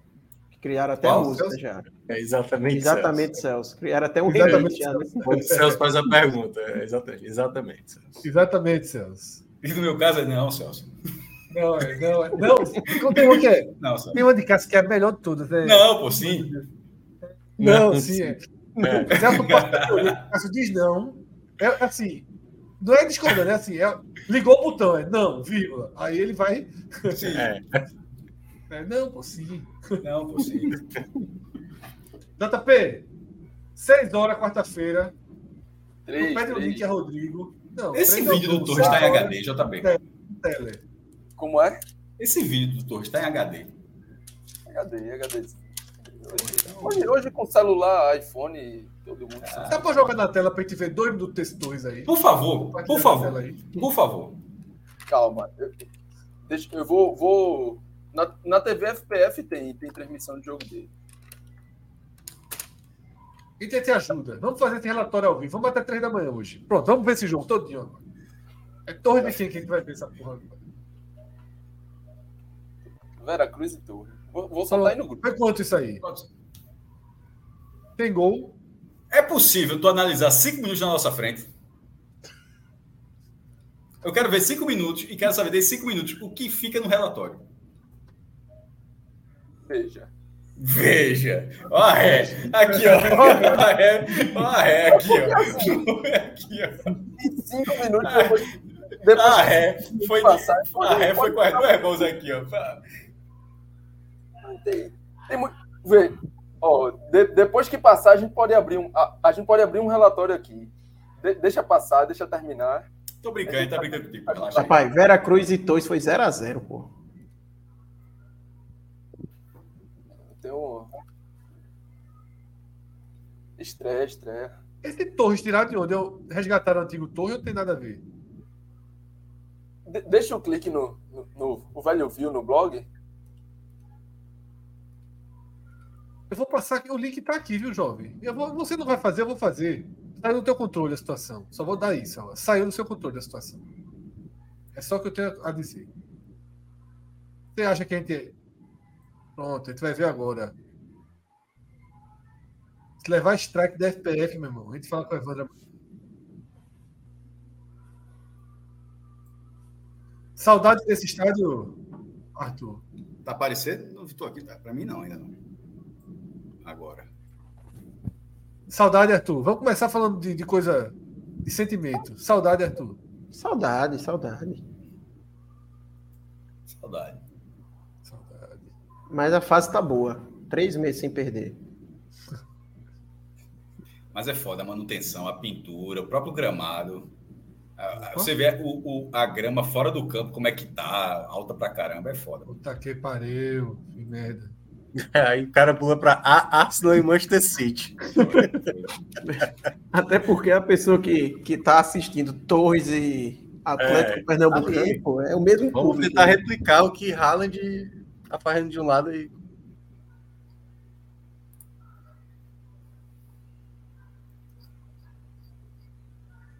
A bola rolando. Torres é Kiko. Vê se tu acerta pelo menos essa, Jota. O pior é que essa, é- pra mim, é mais difícil, que eu sou daltônico. Mas tá com a bola aí, tá com a bola. é o escuro, né? Dá para dizer isso. É, Capitão- Vamos ver essa saída de bola aí, ó. Capitão Trabalhando a bola, Costa, viu?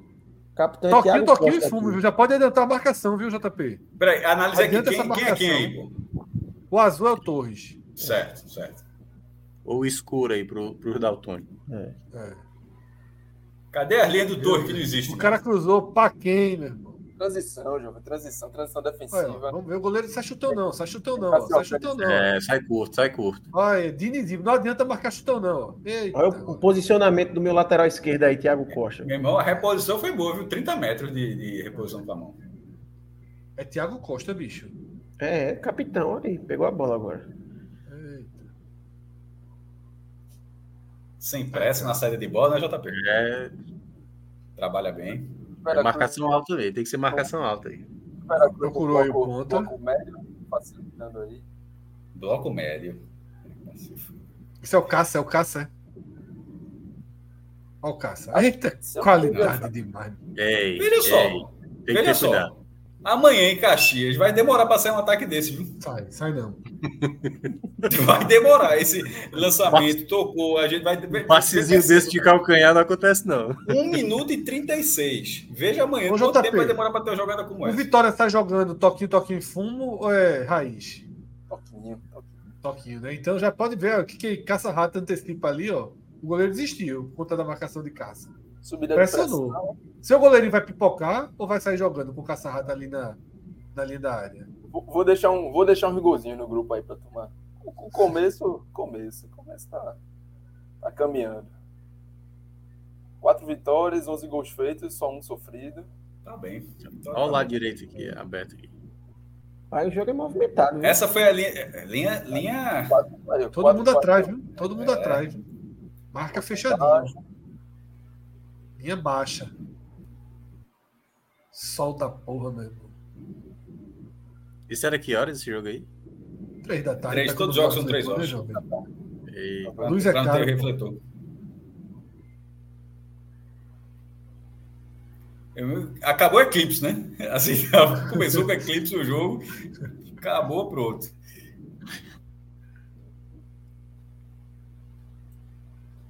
Tem gol esse joguinho aqui? Tá no de quanto, JP, esse jogo aí? Acho que o Torres venceu esse jogo. Vitória Torres. O Atlético Pernambucano tá na. Não, não, não... Quem ganhou esse jogo? Torres. Torres. Torres. Torres. No finalzinho o gol. Aos 79. Foi? Bota na frente. Fred, pra ver se a gente encontra o gol.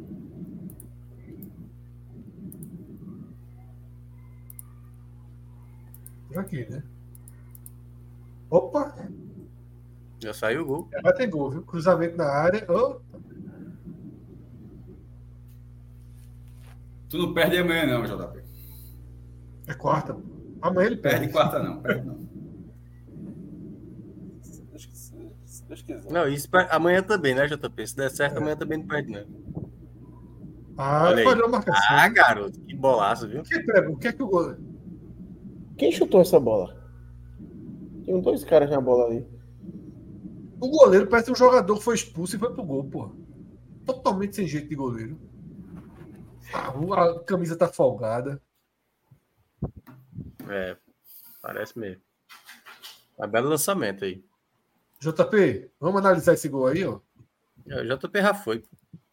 Largou, foi? Fred, Fred começou a falar do, do goleiro aí, o homem. Ó, depois desse eu vou lavrar, viu? Se a gente já viu o gol, é só para rever o gol. Mas o JP É, agora eu tô, não tô aguenta. fora não. como foi. Agora, JP não aguenta, não. A turma aqui. Tu viu o gol, não, foi, Cássio? Vi, não. Tava onde, pô? Tava viajando. Aí agora, Aí, agora. agora, agora. Agora. Porra! É, o lançamento foi bem, Oxi. foi bem feito. Fica pra quê? Dois caras chutaram. É, então, eu fiquei nessa dúvida também. fez esse banco aí, cada um de uma roupa, é? Acho que foi o cabeludo. Gol. Vamos sem Foi, o camisa. cara- Ei, Vou ter sem camisa ali. É, meu irmão, isso Não, é o- A2. O lançamento Perceba foi bom. que viu? existe A3 ainda, viu? O lançamento foi bom. Vocês viram o gol do Ibis, pô? Vocês chegaram a ver a Eu vi, eu vi, eu vi. Eu vi. Cara, foi dia das crianças. Levou uma voadora. Eu achei melhor o comentário sobre. Tem ali no, no Instagram, cara. Homem de poucas palavras. O cara fala, feliz dia do bubu. JP aguentou, não. JP, a gente testa seu trabalho aqui logo. Correu, não fez Deus, análise com a gente. Isso é- E aí? Acabou-se, acabou-se. Sem, Ô, sem mais delongas. Pizzazinha sem tá esperando conversa. aqui, pizzazinha. Ah, aqui tá morto. É, eu tenho, eu, eu tenho o Tá resto do morto. almoço aí para esquentar também. Morto, morto. Alan, pelo amor de Deus, não precisa dar boa noite, não. É, Corta tá com a faca aí. Valeu, Era valeu. Danilo, né? Era Danilo, né? Quando era diretor. Danilo cortava Danilo, assim. Essa hora já tinha cortado. Não era nem a faca, era o cutelo que ele gostava. O cutelo, ele passava o cutelo aí na turma.